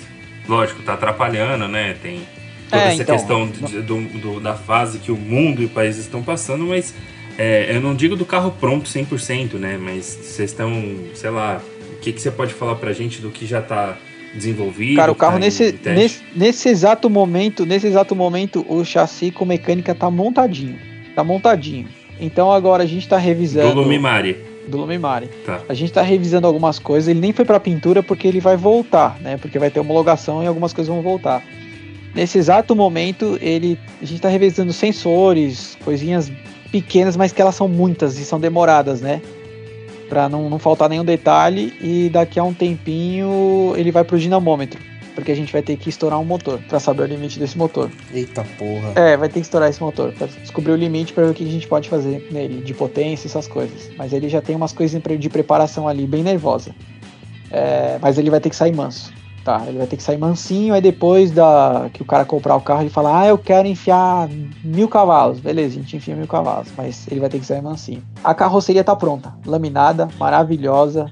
O farol também tá lindo, maravilhoso, mas eu não sei se vai continuar esse farol, então não posso falar. Se eu falar aqui, ah, o farol vai sair de tal jeito, ele, ele tem tal característica. Aí depois vai pra homologação, volta. Não, vocês vão usar um farol de cara de bunda. tem, tem uma projeção de um verdinho que tá com umas lanternas lindas, velho. Parece meio Lamborghini as lanterninhas dele. Aí, não sei, aí no, no, no protótipo era aquelas lanterninhas redondas, meio, né, meio... É. é, porque era o protótipo. Então, agora a gente tem um farol maravilhoso, que ele tem projetor, tem. O negócio é fantástico, né? Ele tem é, DRL, é fantástico. Mas não sei se a gente vai poder continuar com ele. É, não sei se pode continuar com ele. Ele tem LED, é lindo, é maravilhoso. É tudo em um só e é maravilhoso. Ia ficar, fica moderno pra caramba. Mas eu não sei se a gente vai poder ficar com ele. Vai depender do Contran. Um, um negócio que eu achei legal desse, desse projeto, não sei se é, é, é quente também, mas acho que eu ouvi do, dos próprios senhores aí, é, foi baseado nos negócios, nos desenhos do irmão do Décio, né? Ele que ah, fez. Ah, o, o projeto é dele também? É o do. É. Caralho. Ele que fez. O que, o que acontece é o seguinte: o, o Du começou a fazer brincando algumas projeções do carro. É, não sei se a, se a galera conhece o, o, o blog, né? É, não sei se é, ainda é o blog ou se é só pelo Instagram hoje. É, o Instagram dele é do, do Oliveira. Mas o, eu conhecia eu conhecia o blog lá, o irmão do Décio, que ele fazia umas releituras de clássicos Isso. com um cara de carro moderno. E, e, aí nesse meio veio o Puma. Exatamente. E aí que ele conheceu o Costa tal. É, e aí eles começaram a desenhar algumas coisas. O Costa tem um gosto, não vou falar duvidoso, mas é exótico. Né? Peculiar. Né? Ele é excêntrico, ele é excêntrico. ele é excêntrico. Ele é excêntrico. Palavra... Ele, o cara tinha um Puma dentro do escritório. É, é a palavra é, correta é excêntrico. É ele é excêntrico e a gente teve que podar um pouco da excentricidade dele. gente teve que botar ele em ordem de acordo com o que as pessoas, da expectativa das pessoas atualmente. Então aí a gente deu uma movimentada e o Du fez um negócio que ficou muito bonito. Inclusive quem olha o protótipo preto P54 fala, nossa, ele é legal tal. É porque não viu a carroceria do 56, que, né, que é o Lumimari. Ele tem 1,94, ele é do tamanho da Lamborghini, o carro. Caramba. Ele é largo igual uma Lamborghini. Você olha igualzinho uma Lamborghini. Você olha de costas e fala, meu Deus que do céu. Os pneuzão grossos, você fala, nossa, esse é é porque teve que engrossar por causa do motor, né? E algumas coisinhas a mais que a gente teve que colocar no motor, então ele teve que tomar um, anabolizante. Puta que pariu, a gente vai ficar nessa, nessa, nessa ansiedade até quando? Tá, imagina. imagina quantos anos eu não tô nessa. ah, mas pelo menos você tá vendo de perto, né? Não, eu tô vendo, eu xingo, né? Essa semana. Ontem a gente tava discutindo uma coisa, a gente já tá indo pro projeto P57, pra você ter uma ideia. O Rubens já tá liderando o P57 e o P56 nem ficou pronto, tá? O P50, pra vocês terem uma ideia. Então, olha quanto o que já vem, tá? É, o P57 vai ser uma salvação. O 56 vai sair, vai demorar um pouquinho, mas vai sair. Mas o 57 vai ser aquele monstrinho lá. O 57 vai ser o, o, o monstrinho o de rua? Vai, não, é 57. Oh. O 57 vai ser uma, uma evolução do 56. Vai ser um pós-Lumimari, ah, vai ser um, um GT, vai se chamar, acho que GT. Entendi mas ele vai ser mais potente do que o Lumimari. Ele vai ser bem mais monstruoso. Ele vai frear muito, ele vai acelerar muito, ele vai fazer muito contorno de curva. Só que o peso dele vai ser esquisito. Como assim, esquisito? É, ele vai, ele vai ganhar uma forcinha a mais, né? Ele vai ser um pouquinho mais pesado. é da hora que ele tá se segurando pra não falar as coisas. É. é. é. não pode, porque tudo muda, tudo muda da noite pro dia, né? Então, o que, sabe, vai, que eu posso dizer? Se eu chegar hoje e falar, ah, eu vou usar um motor V12, assinei o contrato com o cara para usar o V12. Aí eu chego, vou fazer uma homologação, o cara fala, ah, mas esse V12 aí vai poluir. Ah, mas sonoramente ele vai ser um lixo. Vocês não vão passar. Aí o que eu tenho que fazer? Aí eu vou ter que capar o motor. Aí capando o motor ele fica pesado. Aí ele fica sem potência. Vamos partir para um V10? Vamos. A gente tem que quebrar o contrato e partir para o V10. Ah, mas o V10 vai custar muito caro, tá? Então vamos V6 Turbo, entendeu? Então essas coisas mudam o tempo inteiro e não é culpa nossa, é que muda. Muda muito. Se a gente tivesse milhões de dólares, fazer um negócio em cala a boca todo mundo e vai ser desse jeito, entendeu? E, Esse é o problema. E pra meter uma, uma categoria só de Puma, não vira? Difícil? Vira. Vira, é um sonho, vira, mas aí a gente teria que ter clientes para comprar o carro, entendeu? Então eu teria que eu já tenho molde, eu já tenho valor, eu já tenho como o carro vai ser, tudo onde comprar, mas eu preciso de pessoas interessadas a comprar o carro. Se 12 pessoas comprar, a gente já consegue montar uma, uma, uma categoria, é entendeu? É porque pelo que, pelo que a gente falou ali, comparando com Porsche e tal, e a galera tá aí pagando para para as Porsche Cup, para as Mercedes Challenge, essas coisas, e você tá falando que o carrinho vai entregar uma, um custo de versão muito superior, não vejo por que não. É, eu acho que até nos moldes da, da MX5 Cup, sabe? Então, é que o que falta é que o brasileiro ele é muito por status, né? É, tem isso também. Ele é muito por status. Eu vou ter que pegar esse carro, vou ter que pegar esse carro que vai andar todo acertadinho, bonitinho, meter um track day. Enfiar um track uma day, o cara... bucha nos Porsche, nas coisas. Exatamente. Vou ter que enfiar naquele GT Series. Tem aquele GT Series lá que é só carrão, os caras com a McLaren, cara. tudo. Entubou os caras ali e já era. Entubou os caras naquele dia, acabou para todo mundo. Acabou para todo mundo. Acabou. Aí os caras vão falar, pô, o cara vai. Aí vão vir me perguntar quanto você gasta de pneu, quanto você gasta de freio. Aí eu vou passar os custos, os caras vão falar, é isso? Quero um desse. Então, é, é isso que falta. Eu preciso fazer isso. Mas aí será que também você não vai brigar com stats? Porque daí o cara não vai poder falar que ele é pilotar. Eu sou piloto da Mercedes Challenge. Eu sou piloto da então, Porsche Cup. Aí ele vai ter que falar, pô, não, eu sou, eu sou piloto de Puma. Pô, de então. Puma? Então, é, sai daqui você e seu Robson 22. Então, mas aí chega um Puma com banco Sparkle, porque tem que ter o banco Sparkle, você sabe, né? Tem que ter o, o estilo, né? Tem que chegar no status. aí, aí, pô, os caras vai chegar lá, eu já uso o capacete Arai, que é o mesmo que uso na Fórmula 1. Já uso, o meu equipamento todo é o Pine Stars, que é o que os caras usam na Fórmula 1. Você já chega com um equipamento desse, chega com, com eu boto um disco, boto um Brembo, Brembo ali pra. Vermelhão. É, vermelhão, com carro amarelo pra ficar bem funkeiro. é. Aí os, os caras vão falar, meu, esse negócio voa. Mas aí o cara vai olhar, pô, vai, ó, os freios são bons. Ah, o banco é bom. Ou o volante é bom. O cinto que o cara usa é bom. Entendeu? Já começa a pensar, pô, o motorzinho do cara, o cara andou o track day o dia inteiro não aconteceu nada. Aí já começa a ganhar status. Aí o que, que vai ganhar? O que, que nós vamos vencer? A Puma tem um apelo de público, né? Então a, a Puma tem fãs. E aí o que, que o rico gosta? Ele quer aparecer. De atenção, Uhum. é. Porque ele já tem o dinheiro. Ele já tem dinheiro pra caramba. Então ele vai chegar e vai falar: pô, eu vou num track day, vou sabugar todo mundo com um Puma desse. Eu vou virar ídolo Vou pra essa galera. onda, né? Exatamente o que o rico quer, entendeu? Então você tem que, você tem que entender a cabeça do seu público. Você entender a cabeça dele, você sabe atacar, você vence. É assim que vai funcionar. Só que por enquanto não tá sobrando dinheiro pra fazer isso, mas eu acho que o P57 aparece e vai ser avassalador. O P57, a hora que entrar com ele, os caras vão falar de que planeta que veio essa desgraça. O dia que tiver um com, com preço acessível e que eu consiga entrar, vai ser legal pra caramba. É. O meu. Eu não consigo o- entrar, né? No- nos antigos eu só consigo entrar nos que não tem teto. É, o meu você, o, o meu você não vai conseguir entrar no, no meu carro porque eu sou uns 10 centímetros menor que você e uns 50 quilos mais magro. É, Não. exatamente. Então, não vai conseguir. Eu peso, tô pesando quase 60 de novo. Então, cara, pra, o, o- o meu é difícil. Andar no meu é difícil, mas andar no ser humano normal vai dar. É, o Woody arruína qualquer relação peso-potência. Todas. A cabeça dele passa em cima do, do né? O carro conversível passa por cima. A aerodinâmica dele atrapalha, inclusive, né? Sim, eu fico parecendo aquele gordão que comprou a Mercedes vermelha. É, exatamente, cara. Na verdade, a única vez que eu andei de Puma, depois de, de adulto, vamos dizer assim, foi exatamente assim. Do nariz pra cima ficou pra fora do, do teto. Então, você tem que andar de óculos, senão bate vento no olho, né? Uhum. É, não.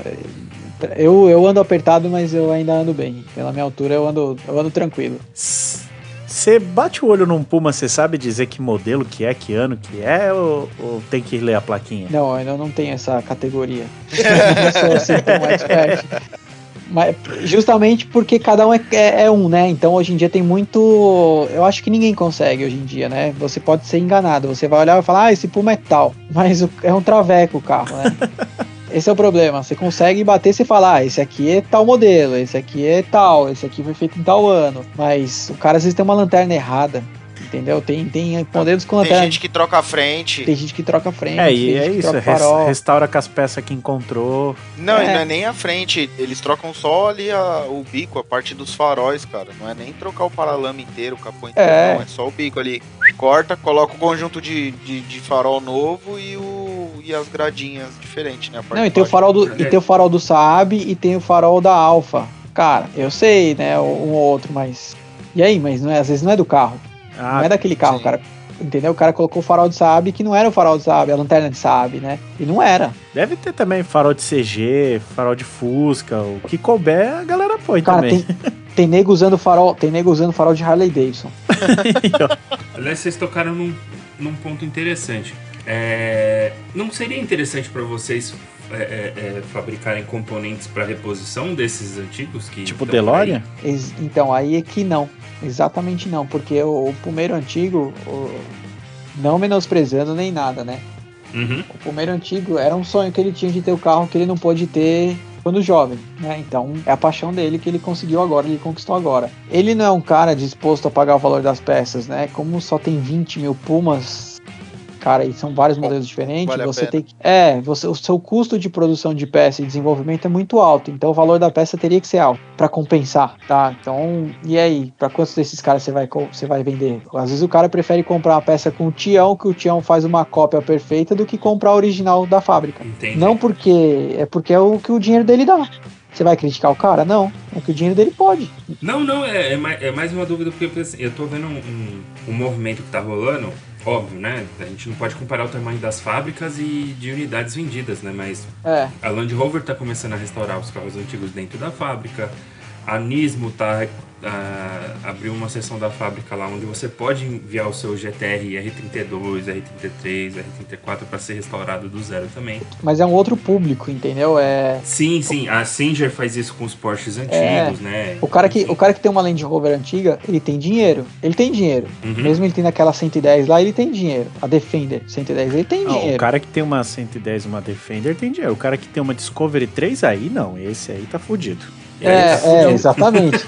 então, aí é a diferença. Você acha o que cara da Discovery, É, o cara, o cara da Discovery 3, ele tá rezando pra aparecer algum idiota pra comprar o carro dele, né? já não aguenta mais. Agora, o da Defender, o cara é o xodó. É o xodó dele. E a Defender, você não vai encontrar uma Defender barata. Esses dias eu, eu, eu me emparelhei com uma Defender para dar parabéns pro cara, porque ele tava 110 por hora, velho. Eu nunca vi. Então, tem uma, tem uma Defender aqui na Suspen Técnica, esses dias aqui do lado de casa.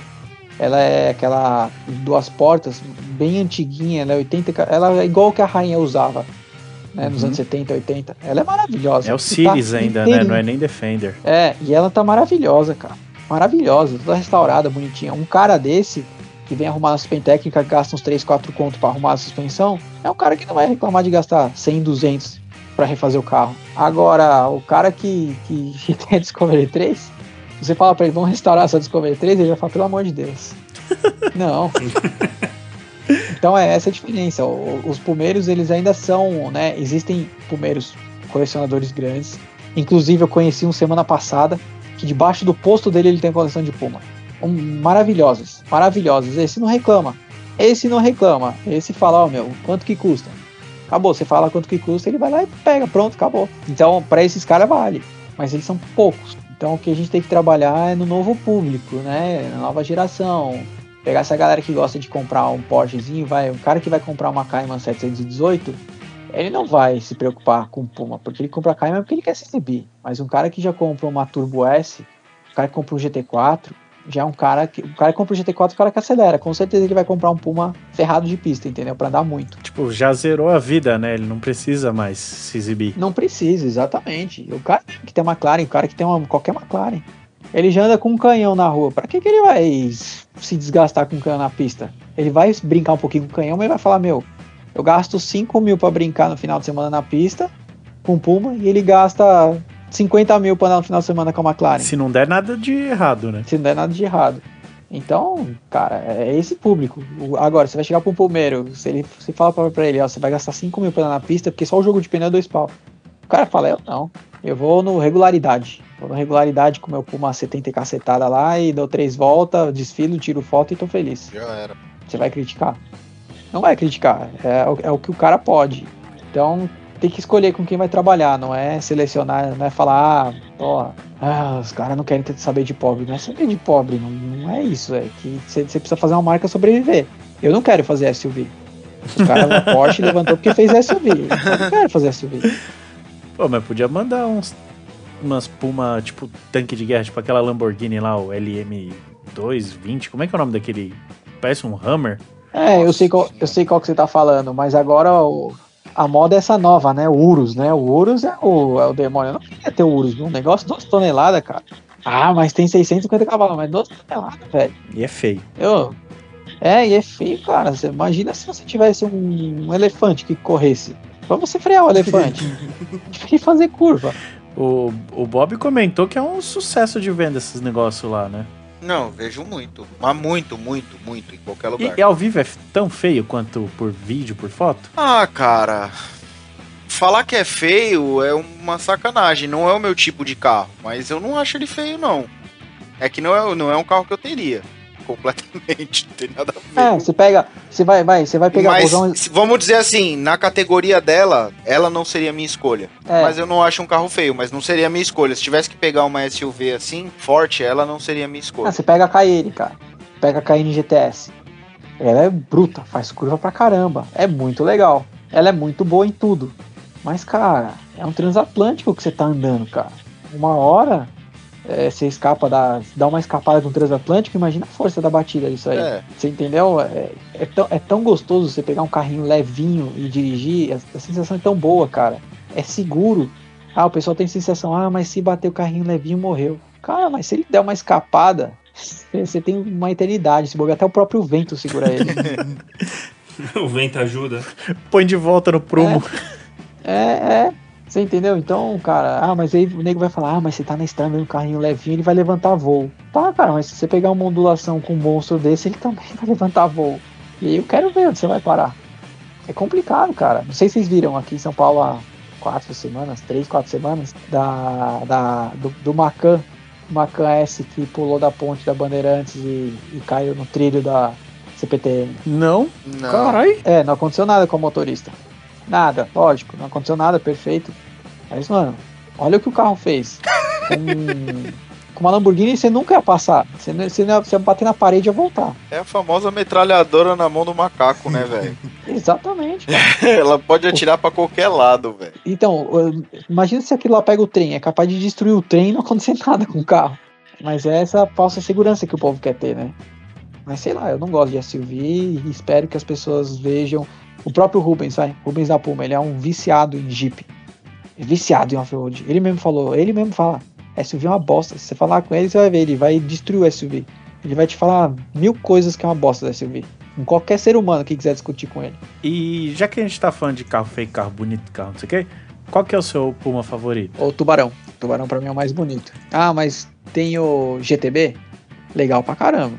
Muito bonito. O Tubarão em que ano? Tubarão 72, tem Tubarão 68 e 72. Mas, cara, pra, sei lá, é mais meu estilo, né?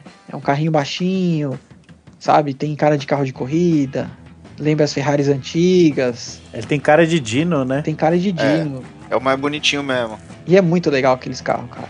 São muito legais. A, a GTB é um transatlântico, né? é, vai, tudo, vai tudo contra o que eu gosto. Acelera, acelera. O ronco é maravilhoso, maravilhoso. O carro é muito bonito, muito bonito, muito legal. Não curva porra nenhuma. Exatamente. Você pega a GTzinha, cara, você bota o motor 1.9 ali, carburação dupla, umas verbas bonitinhas ali, um comandinho, e aquele demônio lá tá arrebentando todo mundo. É muito legal. Isso é verdade mesmo. Eu sonho em ver um dia alguém fazer uma puminha de Pauter 2,300, câmbiozinho sequencial, larguinha, espancada e botar na pista e derreter todo mundo. E... Dois banquinhos com gaiolinha e acabou. Exatamente, mas ó, a gente tá longe disso, mano. Mas é, gasta 150 pau, né?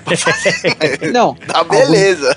Algum, algum, dia a gente acha um louco, mas na rua eu vi um louco em Curitiba que ele tem uma Puma GT, é, GTE amarela, ela é 80 e cacetada, 75 a 80, né? Cara, o cara turbinou aquele carro, mas é muito rápido.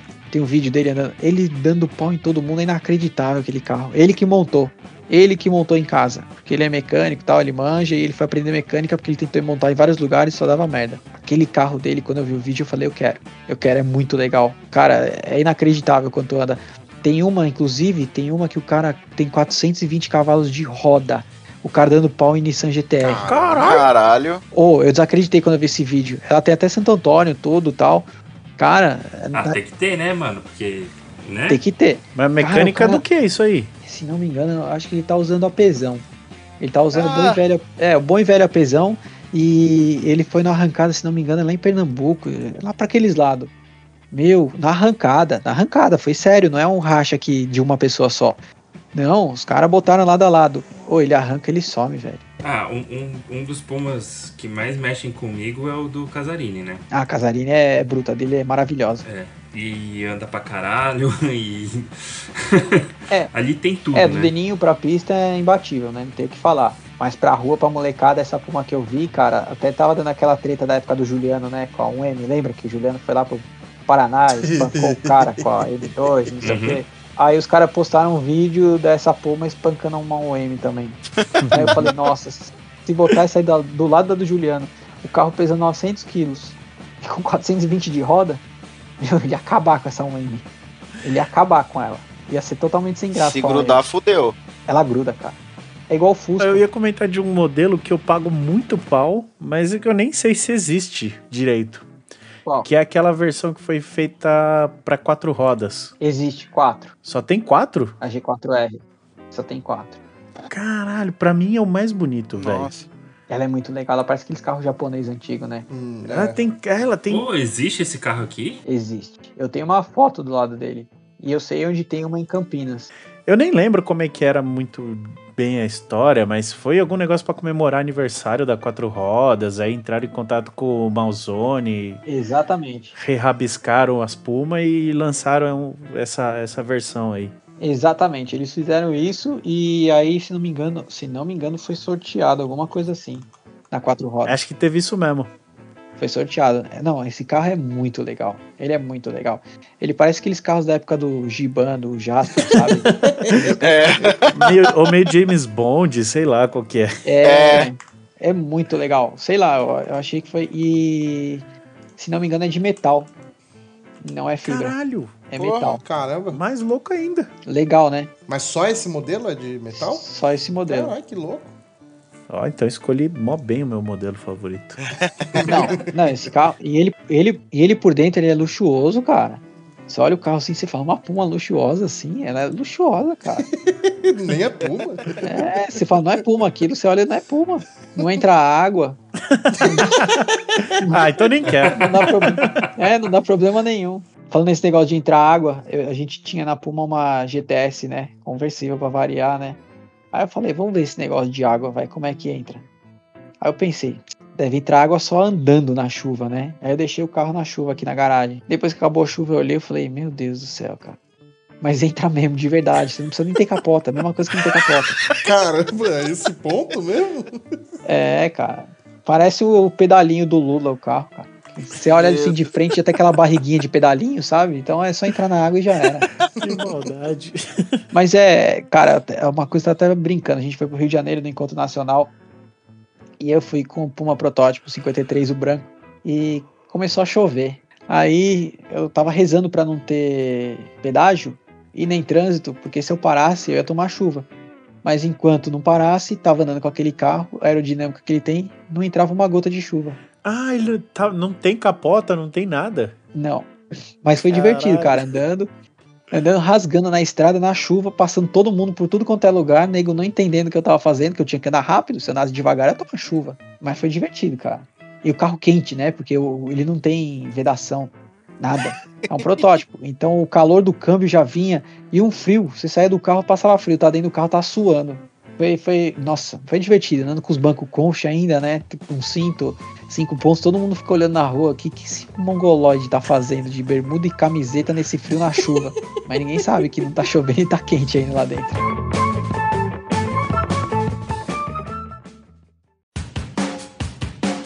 Ô, ô, ô, Gabriel, a gente tá falando bastante de Puma aqui, e isso é muito bom, porque os moleques, eles, antes de começar o episódio, a gente tava conversando no nosso grupo, e eles estavam tudo fissurados aí, querendo saber sobre as histórias da Puma e tudo e tal, mas eu queria saber um pouco da sua história como piloto. Tá, vamos lá. É, cara, eu, quando criança, né, eu, eu nasci do lado do autódromo, pra falar a verdade, né? Bem do lado, nem 500 metros. E eu sempre. Cara. É, meu avô me levava pra ver corrida também, né? Ali perto, quando tava tendo corrida de Opala, essas coisas, eu ia assistir com ele pelo, é, pela grade, né, que dava antigamente. E quando os Fórmula 1 naquela época, eles faziam warm-up, né? Eles tinham muito treino. Então, 6, 7 horas da manhã você já ouvia o ronco de Fórmula 1. Eu ficava alucinado. E quando eu assistia com meu pai, eu ficava, eu assistia o Senna, eu já tinha uma noção, né? Então eu assistia e falava, cara, eu torcendo pra ele falar, por que ele não freia mais tarde? Ele, se ele frear mais tarde, ele vai alcançar o carro da frente. Simples assim, né? Simples assim. É, você é criança, né? Você- Você pensa dessa forma. Eu falava, eu ainda pensava assim, se fosse eu, eu ia frear mais tarde, ia acelerar mais cedo, ia pegar o cara. Você é criança, você pensa isso. E eu sempre gostei disso. E sempre. Eu sempre tive carrinho, eu nunca gostei de bonequinho, essas coisas, sempre foi carrinho. Tudo foi carrinho. Sempre tive essa paixão, sempre assisti. E quando eu tinha meus 6, 5, 6 anos, minha mãe era separada do meu pai, ela foi trabalhar numa loja de moto. E na época, motocross era uma febre nos anos 80, né? Aqui no Brasil. E minha mãe queria me colocar pra correr de motocross, porque ela sabia que eu gostava, ela também tava, ela gostava, ela tinha seus 30 anos, né, na época, nos anos 80. Que tipo de mãe é essa, cara? É, minha mãe é assim, ela, ela gostava dessas coisas. E aí, com seis anos, eu tive a oportunidade de ganhar uma motinho de uma amiga da minha avó. Eu andei o dia inteiro com a motinha. Arregacei a moto, fui andar na pista de terra, me diverti. E quando viram que eu era mongoloide, tiraram a moto de mim. era muito retardado. Aí, depois eu sempre fiquei nessa fissurada. Eu quero a motinho, quero a motinho, quero a motinho, quero a motinho e ficava. Quando chegou próximo dos meus 10 anos, ah, eu tinha 8. Eu até postei no meu Instagram a foto disso, eu e minhas primas. No shopping Jardim Sul, meu tio me levou, levou minhas primas e falou: Ó, vamos andar nos buguinhos e tal, né? A gente foi andar de buguinho, eu falei: Não quero andar no buguinho, buguinho é sem graça. Aí meu tio falou: Não, se você andar no buguinho, tá tudo bem. Se você for andar na moto, você cair, sua mãe me mata, eu te arrebento. Eu falei: Eu aposto com você que eu ando melhor na moto do que no bug. Se eu cair, você pode me bater. Ele falou: Não, você é arrogante, né, moleque? Eu falei: Não, pode colocar, coloca aí. E aí tem até a foto fazendo curva de lado com a moto, não sei o que. Ele falou: Caramba, você, você, você veio bem mesmo na moto, você gostou. E cheguei em casa e ele falou pra minha mãe. E aí minha mãe explicou que eu já tinha dado, que eu gostava, não sei o que. E aí ficou esse negócio da moto.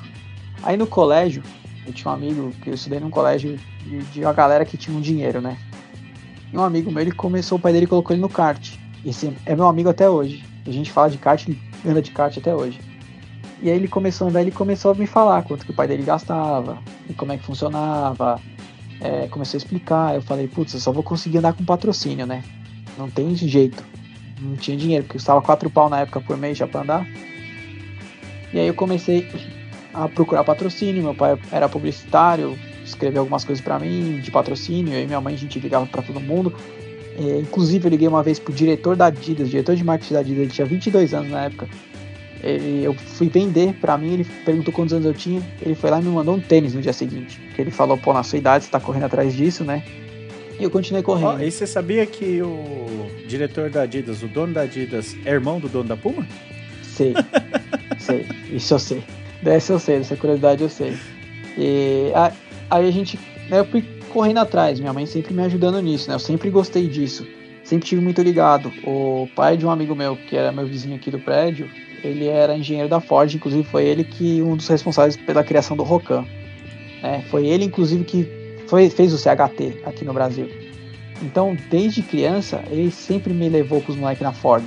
Então, eu vi o Escort RS Cosworth em 94, 95, aqui na garagem do prédio, antes de ser picotado. Antes de ir lá para a Fórmula 1, o Rubinho ia usar.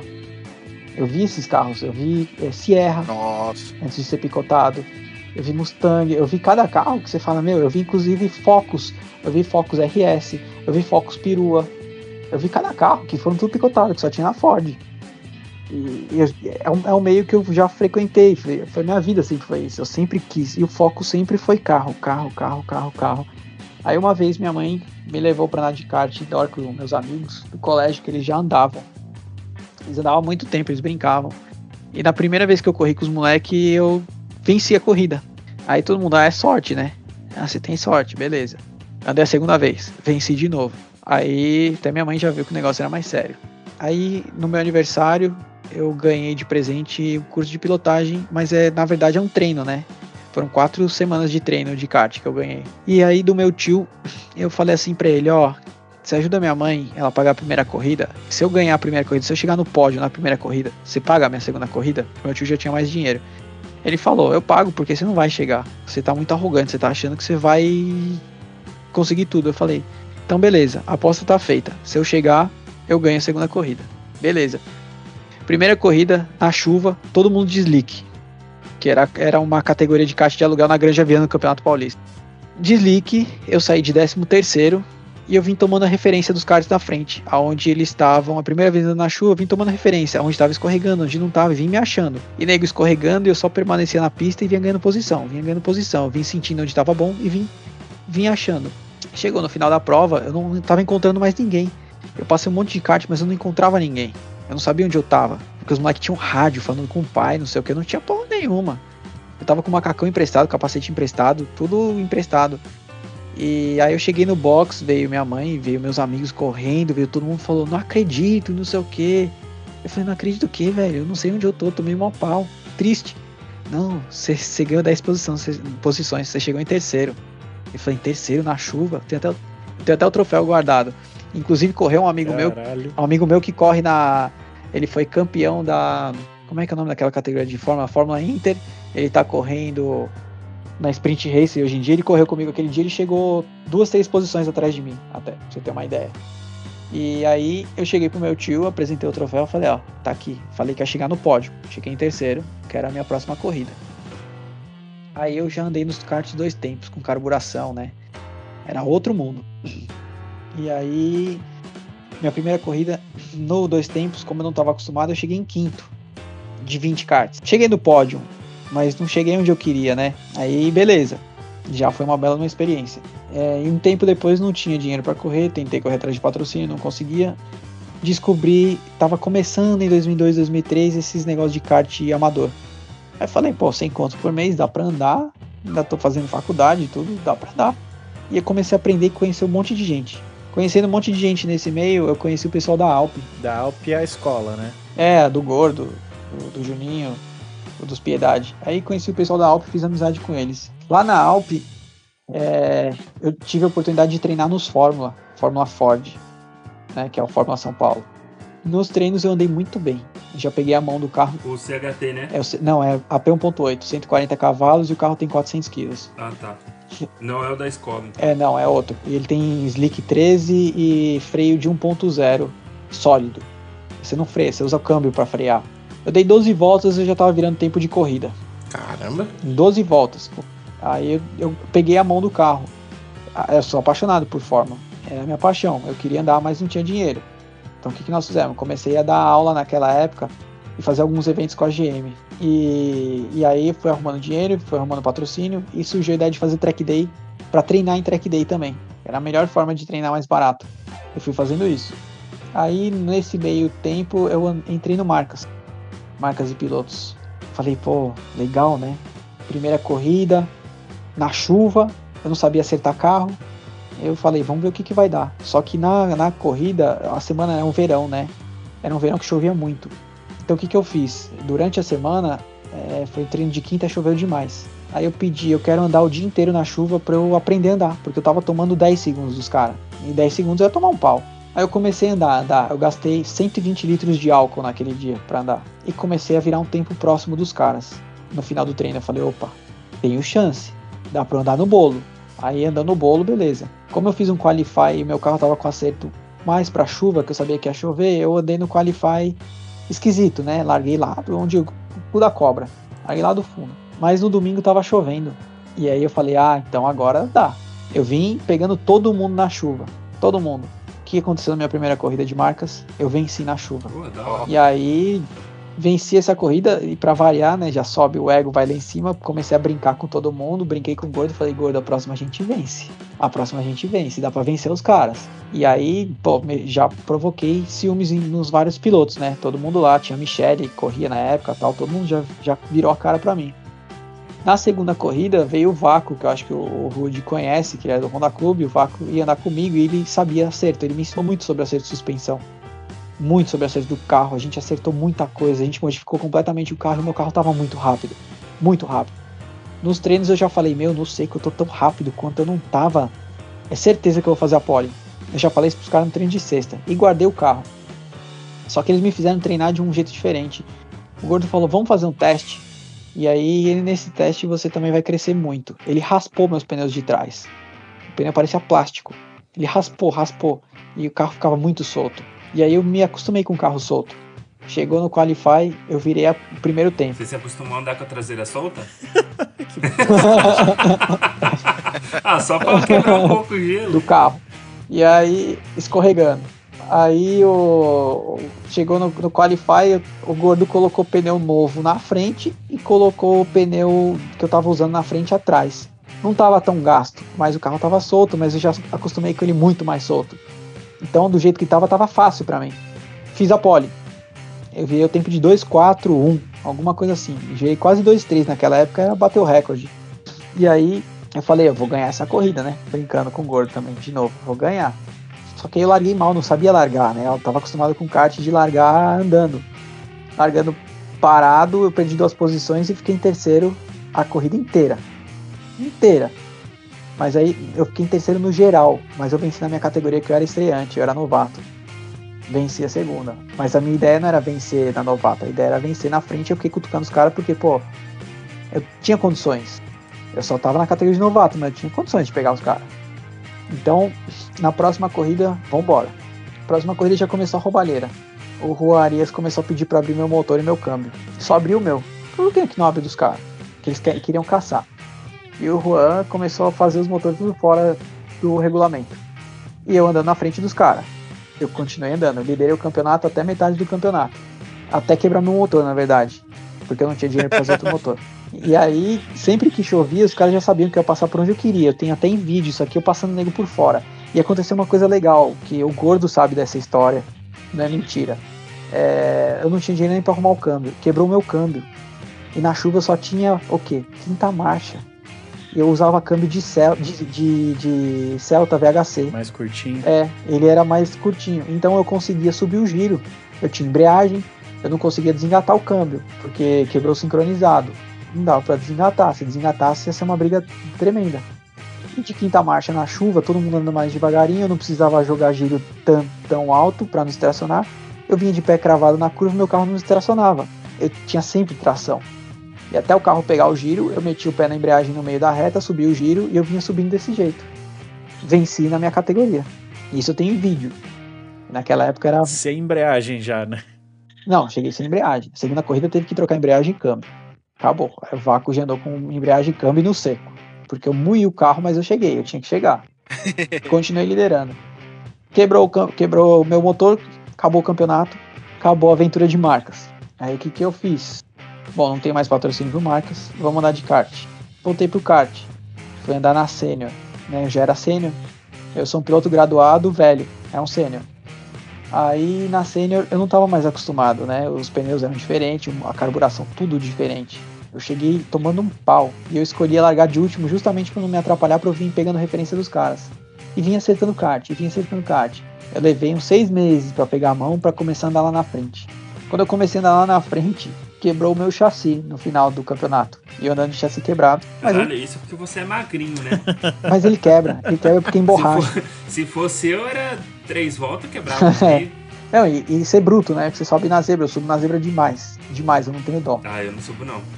Senão é meia volta. É, é, então, ou meia curva. Aí terminei de andar na sênior, inventaram a Rotax. Eu falei, ah, Rotax anda todo mundo igual, dá pra andar. Eu até falei pra minha mãe, ó, a gente não tem dinheiro, mas eu vou virar piloto de fábrica, tá? Eu prometo que eu vou conseguir virar piloto de fábrica, que era da Mega. Aí eu, falando com o pessoal da Mega, eu fiz uma aposta. Eu falei, ó, pode me colocar aí que eu, eu garanto. Só que o dono da Mega, ele é que nem eu, a gente gostava de desenvolver. Então a gente andava com as coisas tudo fora do regulamento e ninguém nem sabia. É, o chassi, do, o, o, chassi do meu, do, o meu chassi tinha mais frente, porque eu só gosto de, eu gosto de fazer muita curva, eu gosto de carregar na curva. Eu gosto de frear muito tarde e ter muita velocidade de contorno, que é diferente da maioria. Freio muito tarde. E aí a gente desenvolveu o meu freio, meu freio não superaquecia, o meu freio era muito bom, eu tinha freio para meses e a gente usava manga, uma manga mais grossa, eu usava o famoso mangão, né? Porque ele faz o kart fazer mais curva. E o chassi do kart, a minha parte da frente, era uns 5 centímetros mais largo de um lado, 5 centímetros mais largo do outro, largo do outro. E ninguém sabia disso. Não, os caras não percebia? Não, porque a gente mandou fazer um chassi, né? Ele, ele tem aquele chassizinho de alumínio embaixo, né? Aquele assoalho. A gente mandou fazer o assoalho na mesma medida porque como era o dono da fábrica, a gente fazia na fábrica mesmo. A gente fez o assoalho na mesma medida do chassi. Então ninguém nunca desconfiou. Ninguém nunca desconfiou. Mas os pilotos de fábrica que andavam no meu kart falavam, meu, esse kart tem muito acertado, faz muita curva. E ninguém sabia o que que era. Bitola bem maior. Exatamente. E aí, como eu tinha um motor zoado na Rotax, porque você tem que montar por um cara só, e o cara montou errado, eu falava, meu, ele cagou no meu motor, cagou no meu motor. Os caras, não, seu motor tá bom. Eu falei, então tá bom, até quebrar o meu motor vocês vão ver. É, até quebrar o meu motor, eu andei na frente com todo mundo. Porque eu, eu não tinha motor, eu não tinha reta. Mas até os caras me pegarem, eles iam frear antes de mim. Eu freava depois. Tinha, freava menos, contornava com maior velocidade, levava vantagem. E aí tem uma coisa curiosa, né? Eu não sabia nessa época, é, é o meu estilo, é o jeito que eu gosto. Eu fui aprender isso esse ano. Fui olhar a telemetria de um cara famoso. Tem um cara famoso que ele faz, fazia desse jeito. Ele vinha com a McLaren, ele freava menos do que os outros e ele carregava mais velocidade na curva. Por isso que ele era mais rápido. E aí eu falei, caramba, é, é tá aí o truque. Que eu não tinha me ligado. É, tô andando fora do regulamento, então não sou eu, não é o Gabriel. É o equipamento que permite isso, né? Mas é um truque que o senhor Ayrton Senna usava. Eu não sabia, mas tudo bem, ele também tinha equipamento que ajudava. Então você pode fazer o seu equipamento no seu estilo essa lição que eu tive do kart foi aí que eu conheci o Costa, entrei na Puma. Antes disso, eu fui para os Estados Unidos. Eu fui na de Mazda, porque tinha o Winter Series. A Winter Series a gente tinha três corridas. Se eu vencesse as três corridas, eu ganhava é, um, um, um, vale para eu poder fazer o campeonato no ano seguinte, né? Só que eu tinha que pagar três corridas. E era 20 mil dólares naquela Três corridas, 20 pau? 2015. Eita, porra. É, 20 pau cada uma. Mas cada uma você ganha, você ganha um Mazda em cada uma? Não, 20 mil. Não, Caralho. 20 mil reais. Na verdade, 20 mil reais. Era 5 mil dólares naquela época. 20 mil reais. Cada, cada etapa. Ué, mesmo assim, é paulada, né? É paulada. Eu só consegui fazer uma etapa. Porque você tinha que pagar passagem, estadia, um monte de coisa. Nessa primeira que eu fiz, que foi muito legal, que eu cheguei num dia na Flórida, tava tendo furacão. E aí tava chovendo demais. Eu tenho até a foto e o vídeo no meu. Eu tenho vídeo de eu fazendo de lado com esse Eu tô, carro. tentando, eu tô tentando entender como é que na mesma frase tem furacão e foi muito legal. Então, aí que você vai ver que. Você vai ver a parte mais legal. A parte mais legal que é isso aí. É uma história muito legal essa aí. É, eu tava morrendo de medo porque se batesse o carro eu tinha que pagar em dólar. E, e você pegava meio oval na chuva. Eu nunca tinha andado no oval, não sei que imagina na chuva. Andar no oval. aí eu entrei me cagando e eu não levei viseira cristal. Eu tava com a viseira, minha viseira verde. é, ela fumê por dentro e por fora espelhada. Cara, eu falei, meu. Mano, levou a viseira de entregador. É, e eu só. Eu uso óculos, eu fui sem óculos, eu nem enxergo de longe. Eu falei, tá tudo errado, cara. Tudo errado. E eu fui me cagando. Aí chegando lá, eu comecei a andar, comecei a acostumar. Eu falei, eu vou andar igual eu ando no kart. Eu vou andar de lado, vou andar freando mais tarde e vou fazer o carro carregar. Eu vou carregar a velocidade na curva. Vou fazer isso, que aí eu vou fazer ele parar. Porque quanto menos eu. eu tinha ABS, né? A ABS ajudava muito. Mas quanto menos eu frear, menos eu vou ter que reduzir, menos eu vou me estressar, menos eu vou passar Trail perigo. break na chuva, E aí- parece uma boa ideia. É, então, exatamente. Eu falei, não vou fazer isso. Aí eu comecei a andar sozinho. E comecei a pegar manha. E aí eu comecei a buscar gente no treino. Eu falei, então se eu tô buscando o pessoal, eu tô rápido. E eu comecei a pegar o traçado dos caras e ultrapassar. Eu falei, então eu tô rápido. E comecei a andar. Só que aí eu, é, eu, eu olhei assim e falei, cara, os caras estão fazendo a curva, né? O, eu ia falar bacial, mas é o oval. Eles estão fazendo oval por cima. Aí eu pensei, por cima é inteligente, porque tá escorrendo a água. Mas se tiver uma sujeirinha escorregar, eu vou bater no muro direto, cara. Direto. Nessa, numa dessas eu falei, eu vou fazer no meio. Eu vou fazer no meio porque pelo menos se derrapar alguma coisa, eu, eu tenho tempo, alguma coisa vai acontecer. Eu comecei a fazer no meio, só que eu comecei, a, cada volta que eu passava, o carro dava uma escorregadinha e eu nem fazia nada, só continuava com o pé no acelerador. Nem mexia pra não rodar. Toda vez que eu passava ali, eu rezava. Toda vez eu rezava, eu já entrava, eu terminava a curva que dava acesso, eu vinha rezando pra não bater. Numa dessas eu tava rezando, eu vi um. Como se fosse uma pessoa andando. Eu falei, que, que filha da puta tá andando no meio da pista, cara? E eu desviei e subi. E fui pra cima, né? Quando eu subi, eu fui pra cima e. Não tinha ninguém. Eu sou cego, eu enxerguei alguma coisa. Credo, mano. Alguma coisa eu vi que eu não sei o que é. Alguma coisa eu vi que não, não sei o que é. Eu fui desviar. E aí eu peguei a manha que era pra andar em cima. Né? Vamos andar em cima. Comecei a andar em cima, comecei a melhorar meu tempo. Comecei a melhorar meu tempo. Eu tomei um décimo do primeiro e do segundo. Mas aí os, é, tinham, eles tinham os coaches deles, né? Eles têm os coaches, mas não são os coaches pra ajudar a gente a evoluir. Eles são avaliadores lá, né? Então era um ex-piloto de NASCAR, tem uma ex-piloto de Fórmula 1 que ela andou em 71, ela tava lá. Eram ex-pilotos de todas as categorias, eles estavam lá. Inclusive um tinha uma Audi RS6 perua maravilhosa. E aí eles chegaram para mim e mostraram, olha o que aconteceu com você. Você era mais rápido 5 km que todo mundo na curva. Mas você não aprendeu a pegar vácuo dos caras e por isso que eles meteram um décimo em você na reta. Aí eu falei, olha só, eu não sabia andar né, em oval. E aí eles falaram, olha, se, se chover no final de semana, que não vai chover, que a previsão é de sol, se você se chover, você vai vencer todas as corridas, porque você está muito mais rápido. E não é pouco. A sua diferença é brutal. Por isso que você buscava o pessoal. Eu falei, pô, né? E já subiu a moral. Falei, agora eu vou. E o mais legal é que eles fecharam uma roda. Tava até o Doug, que era da NDA, ele tava junto comigo, ele é testemunha disso. Eles falaram assim pra mim: olha, de onde você veio?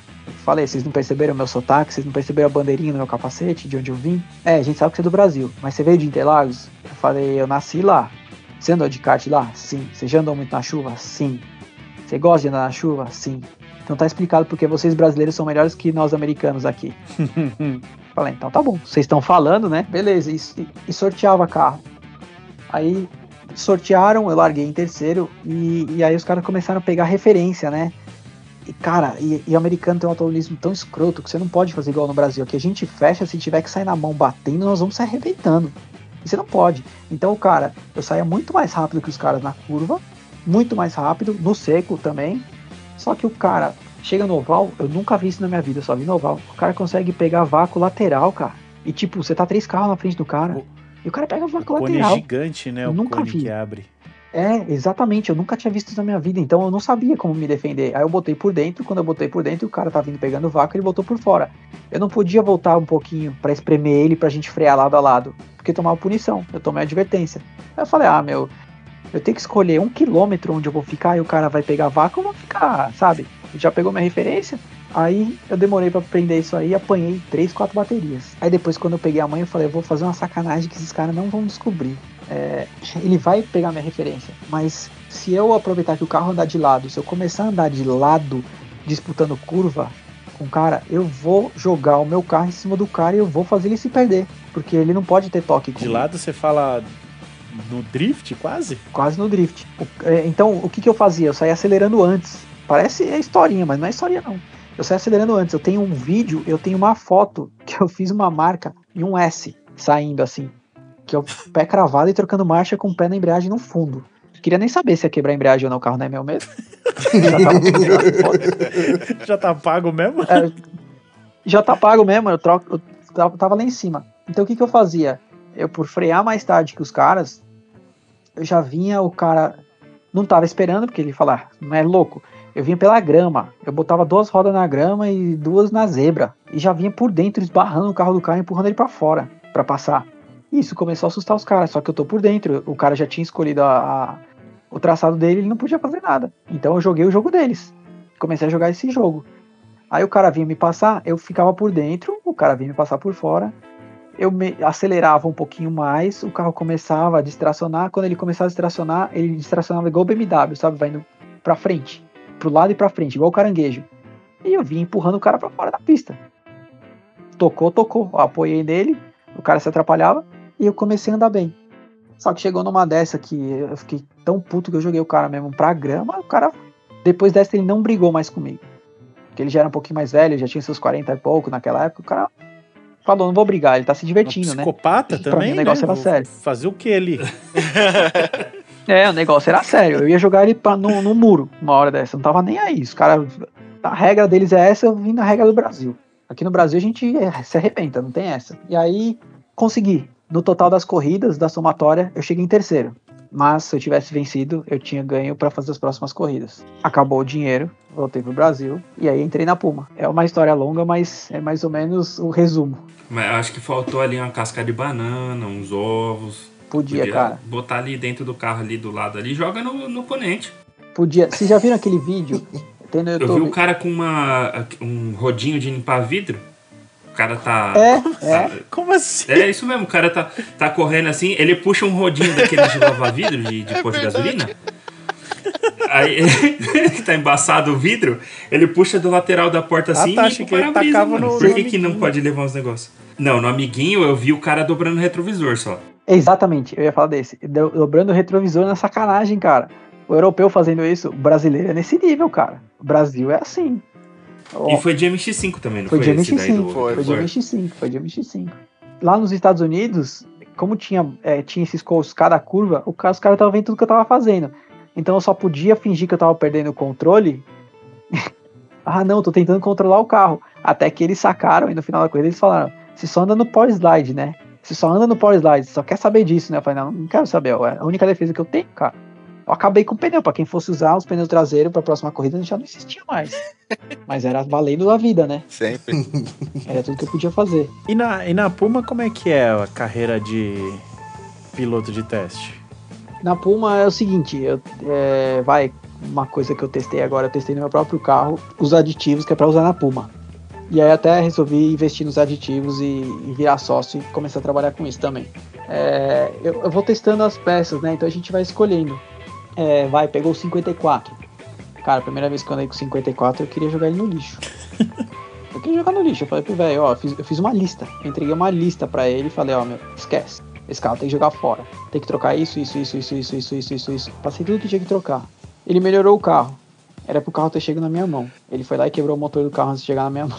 Caralho. Eu ia, eu ia testar e ia falar, ó, tá bom, ou tem que melhorar isso. Mas o pouco que eu pude andar melhorou, mas tinha mais coisas pra fazer. Então, sabe, eu ando e falo, no meu gosto tem que fazer isso. E aí a gente testa. Ah, tem que, tem que fazer isso. E aí vai arrumando as coisas que eu vou achando. E, pra ele, cara, ele anda de carroça, né? Pra quem andava de como antigamente tava bom, pra quem andava nas Brasílias Fusca antigamente, o que tem hoje em dia é maravilhoso, né? A mim tudo é ruim. Ô, ô, Gabriel, antes da gente ir pro encerramento aqui, tem uma pergunta que não pode faltar aqui, que é dinheiro de Mega Sena. Se você tivesse todo o dinheiro que você pudesse ter na sua conta para comprar um carro, Hum. que seja o carro dos seus sonhos, só vale um carro.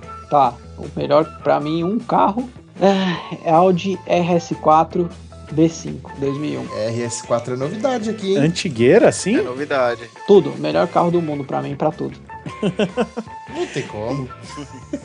Pra tudo, você carrega, você carrega 200 pessoas dentro do carro, você carrega kart, você carrega motor, você carrega família, carrega compra no supermercado, faz curva. Ainda vai dando um couro em todo mundo. Acho que você é o primeiro cara que eu conheço que prefere a RS4 ante a RS6 ou a RS2.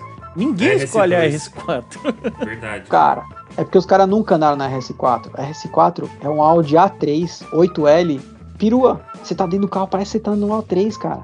Ele é curtinho, faz curva pra caramba, acelera pra caramba. Ele é curtinho? Como assim ele é curtinho? Ele Não, o, o- o A4 é. É. curto sim. É, Peru. ele é curto. Ele é curtinho, cara. Você pega uma RS6, ela é gigantesca. Ela parece. Dessa geração, né? É, dessa geração, ela é gigantesca. Você pega outra coisa, câmbio manual, seis marchas. Cara, eu nunca vi um carro turbo tão legal quanto aquele. Eu não gosto de turbo e aquele carro eu gosto muito porque você sai de 1500 RPM até 7000 RPM. O carro tá crescendo. Ele cresce do começo ao Caramba. fim. Do começo ao fim. Ele é V6. Ele é V6 biturbo. É verdade. Ele é V6 biturbo. É um carro que se você fizer um upgrade, você tá andando com seus 600 cavalos. Não pesa 2 toneladas, ele pesa seus 1.400 quilos. Você consegue ba- baixar esse peso, você consegue colocar freio maior. Você tem um carro de corrida vestido de carro de mãe. Vestido de mãe. E vou te falar que ainda vai sobrar um bom dinheiro da Mega Sena pra você brincar, porque tem aqui uma no Web Motors por 460 mil só. Baratinho. Então, Porra, é barato então mesmo. você gasta mais 400 conto, mais 400 conto pra deixar ela do jeito que você gosta, com as rodas foda, preparação, forja o motor, faz um inferno nela. É um carro que você pode ir até o supermercado, você vai fazer compra, você vai voltar, você pode ir na balada, os caras vão falar, nossa, que carro velho. Ninguém vai querer te roubar. Só que quem baianão, conhece tudo sabe. tunado. É, não vai ter interesseira, as mulheres interesseiras nem sabem o que é isso. Vai falar, nossa, esse cara é ridículo com esse carro velho. Você vai parar no farol, as crianças vão olhar vão falar, nossa, que lixo. Esse tiozinho com esse lixo. Todo mundo, você vai chegar na estrada, o cara vai vir com o up querendo dar, dar farol pra ver se passa.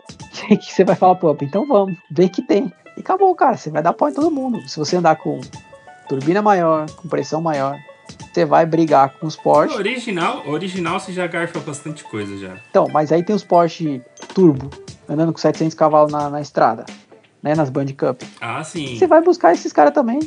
Você vai buscar o que é 4x4 também, é mais leve do que o Porschão, você pode ter a mesma potência e vai brigar de pau, pau a pau com esses caras. Numa perua ainda. Ainda carregando compra do supermercado atrás. Ouvindo aba. Ouvindo o abo. É, Que idoso você, Woody. Não, sei lá, que eu assisti um filme muito ruim ontem e eu lembrei disso. É. Ô, Gabriel, aproveitando a, a deixa, é, eu também tenho a minha pergunta clássica, mande. que é quem que você indicaria para um próximo TurboCast? Próximo TurboCast. Cara, olha, se vocês conseguissem. Cara, um cara legal que tem bastante história. O Edu da Full Power, se conseguisse, ele tem bastante Já história. Foi. Já foi? Já foi? Hum... Nossa, agora vocês me pegaram. Tola já foi? Quem? Nossa, O Tola? o Tola. Não, O Tola é uma figura. Quem que é o Tola? nem me Jo- fala. O Tolo é o cara mais doido Joia que eu já rara. conheci na minha vida. Era meu vizinho no Brasil. Não, ele é joia Mas rara. O Tola tem, tem, sei lá, velho, mais de 15 anos. Tá Pode- maluco. Pode por ele que vai ser boa história. O Esse é Tola é engraçado. engraçado mesmo. O Tola é engraçado, mas fala muita merda Não, e- metro e a hora- quadrado. E a hora que falar de áudio, então, vai ser o fanatismo total. É, Não, não. fudeu. Fudeu. Ele, ele vai concordar com a minha escolha da RS4. Ah, ele tem mil? É, então. Ele vai concordar e ele vai me defender, ainda por cima. Ele vai defender com milhares de argumentos. Não, e a dele vai ser um Audi também. Certeza. É. Só que ele vai vir com um peculiar, ano tipo 96, 97. Se eu bem conheço. Ah, ele vai vir com algum modelo de, de Audi que o Ibama não vai ter. É, com certeza. E não, e, e tem um segredo, é que se todo mundo fala se tem uma marca que eu gosto, eu sou audista. Eu gosto muito de Audi desde criança. Desde os S1 que eu vi em rally, é, o meu prim... com 13 anos eu ganhei um Audizinho de controle 4x4 da Tamiya, que era o A4 que corria no britânico, sabe, no BTCC. Cara, eu sou aldeiro, eu gosto muito, muito, muito. Então, tá, né? Eu, eu reconheço o que é bom. Não, eu vou no mesmo embalo. Lógico que eu reconheço. eu sei o que é bom. É, eu sou aldeiro, sou Volkswagen Audi, não tem jeito.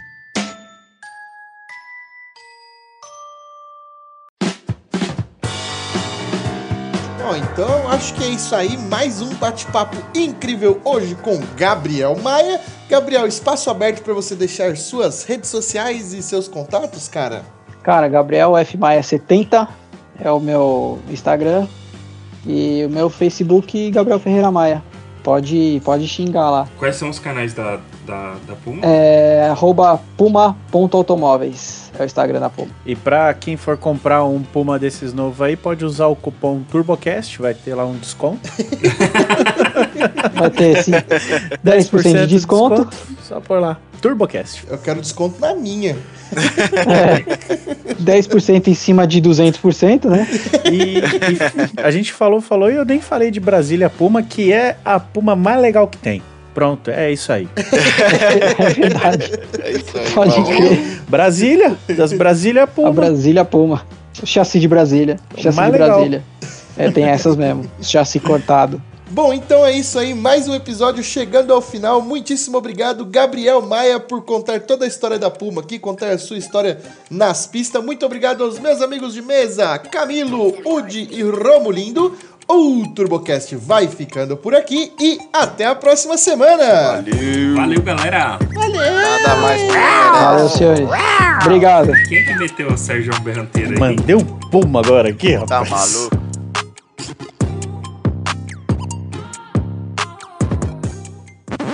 Vai tomar sua culpa. Pagou balato porque quis.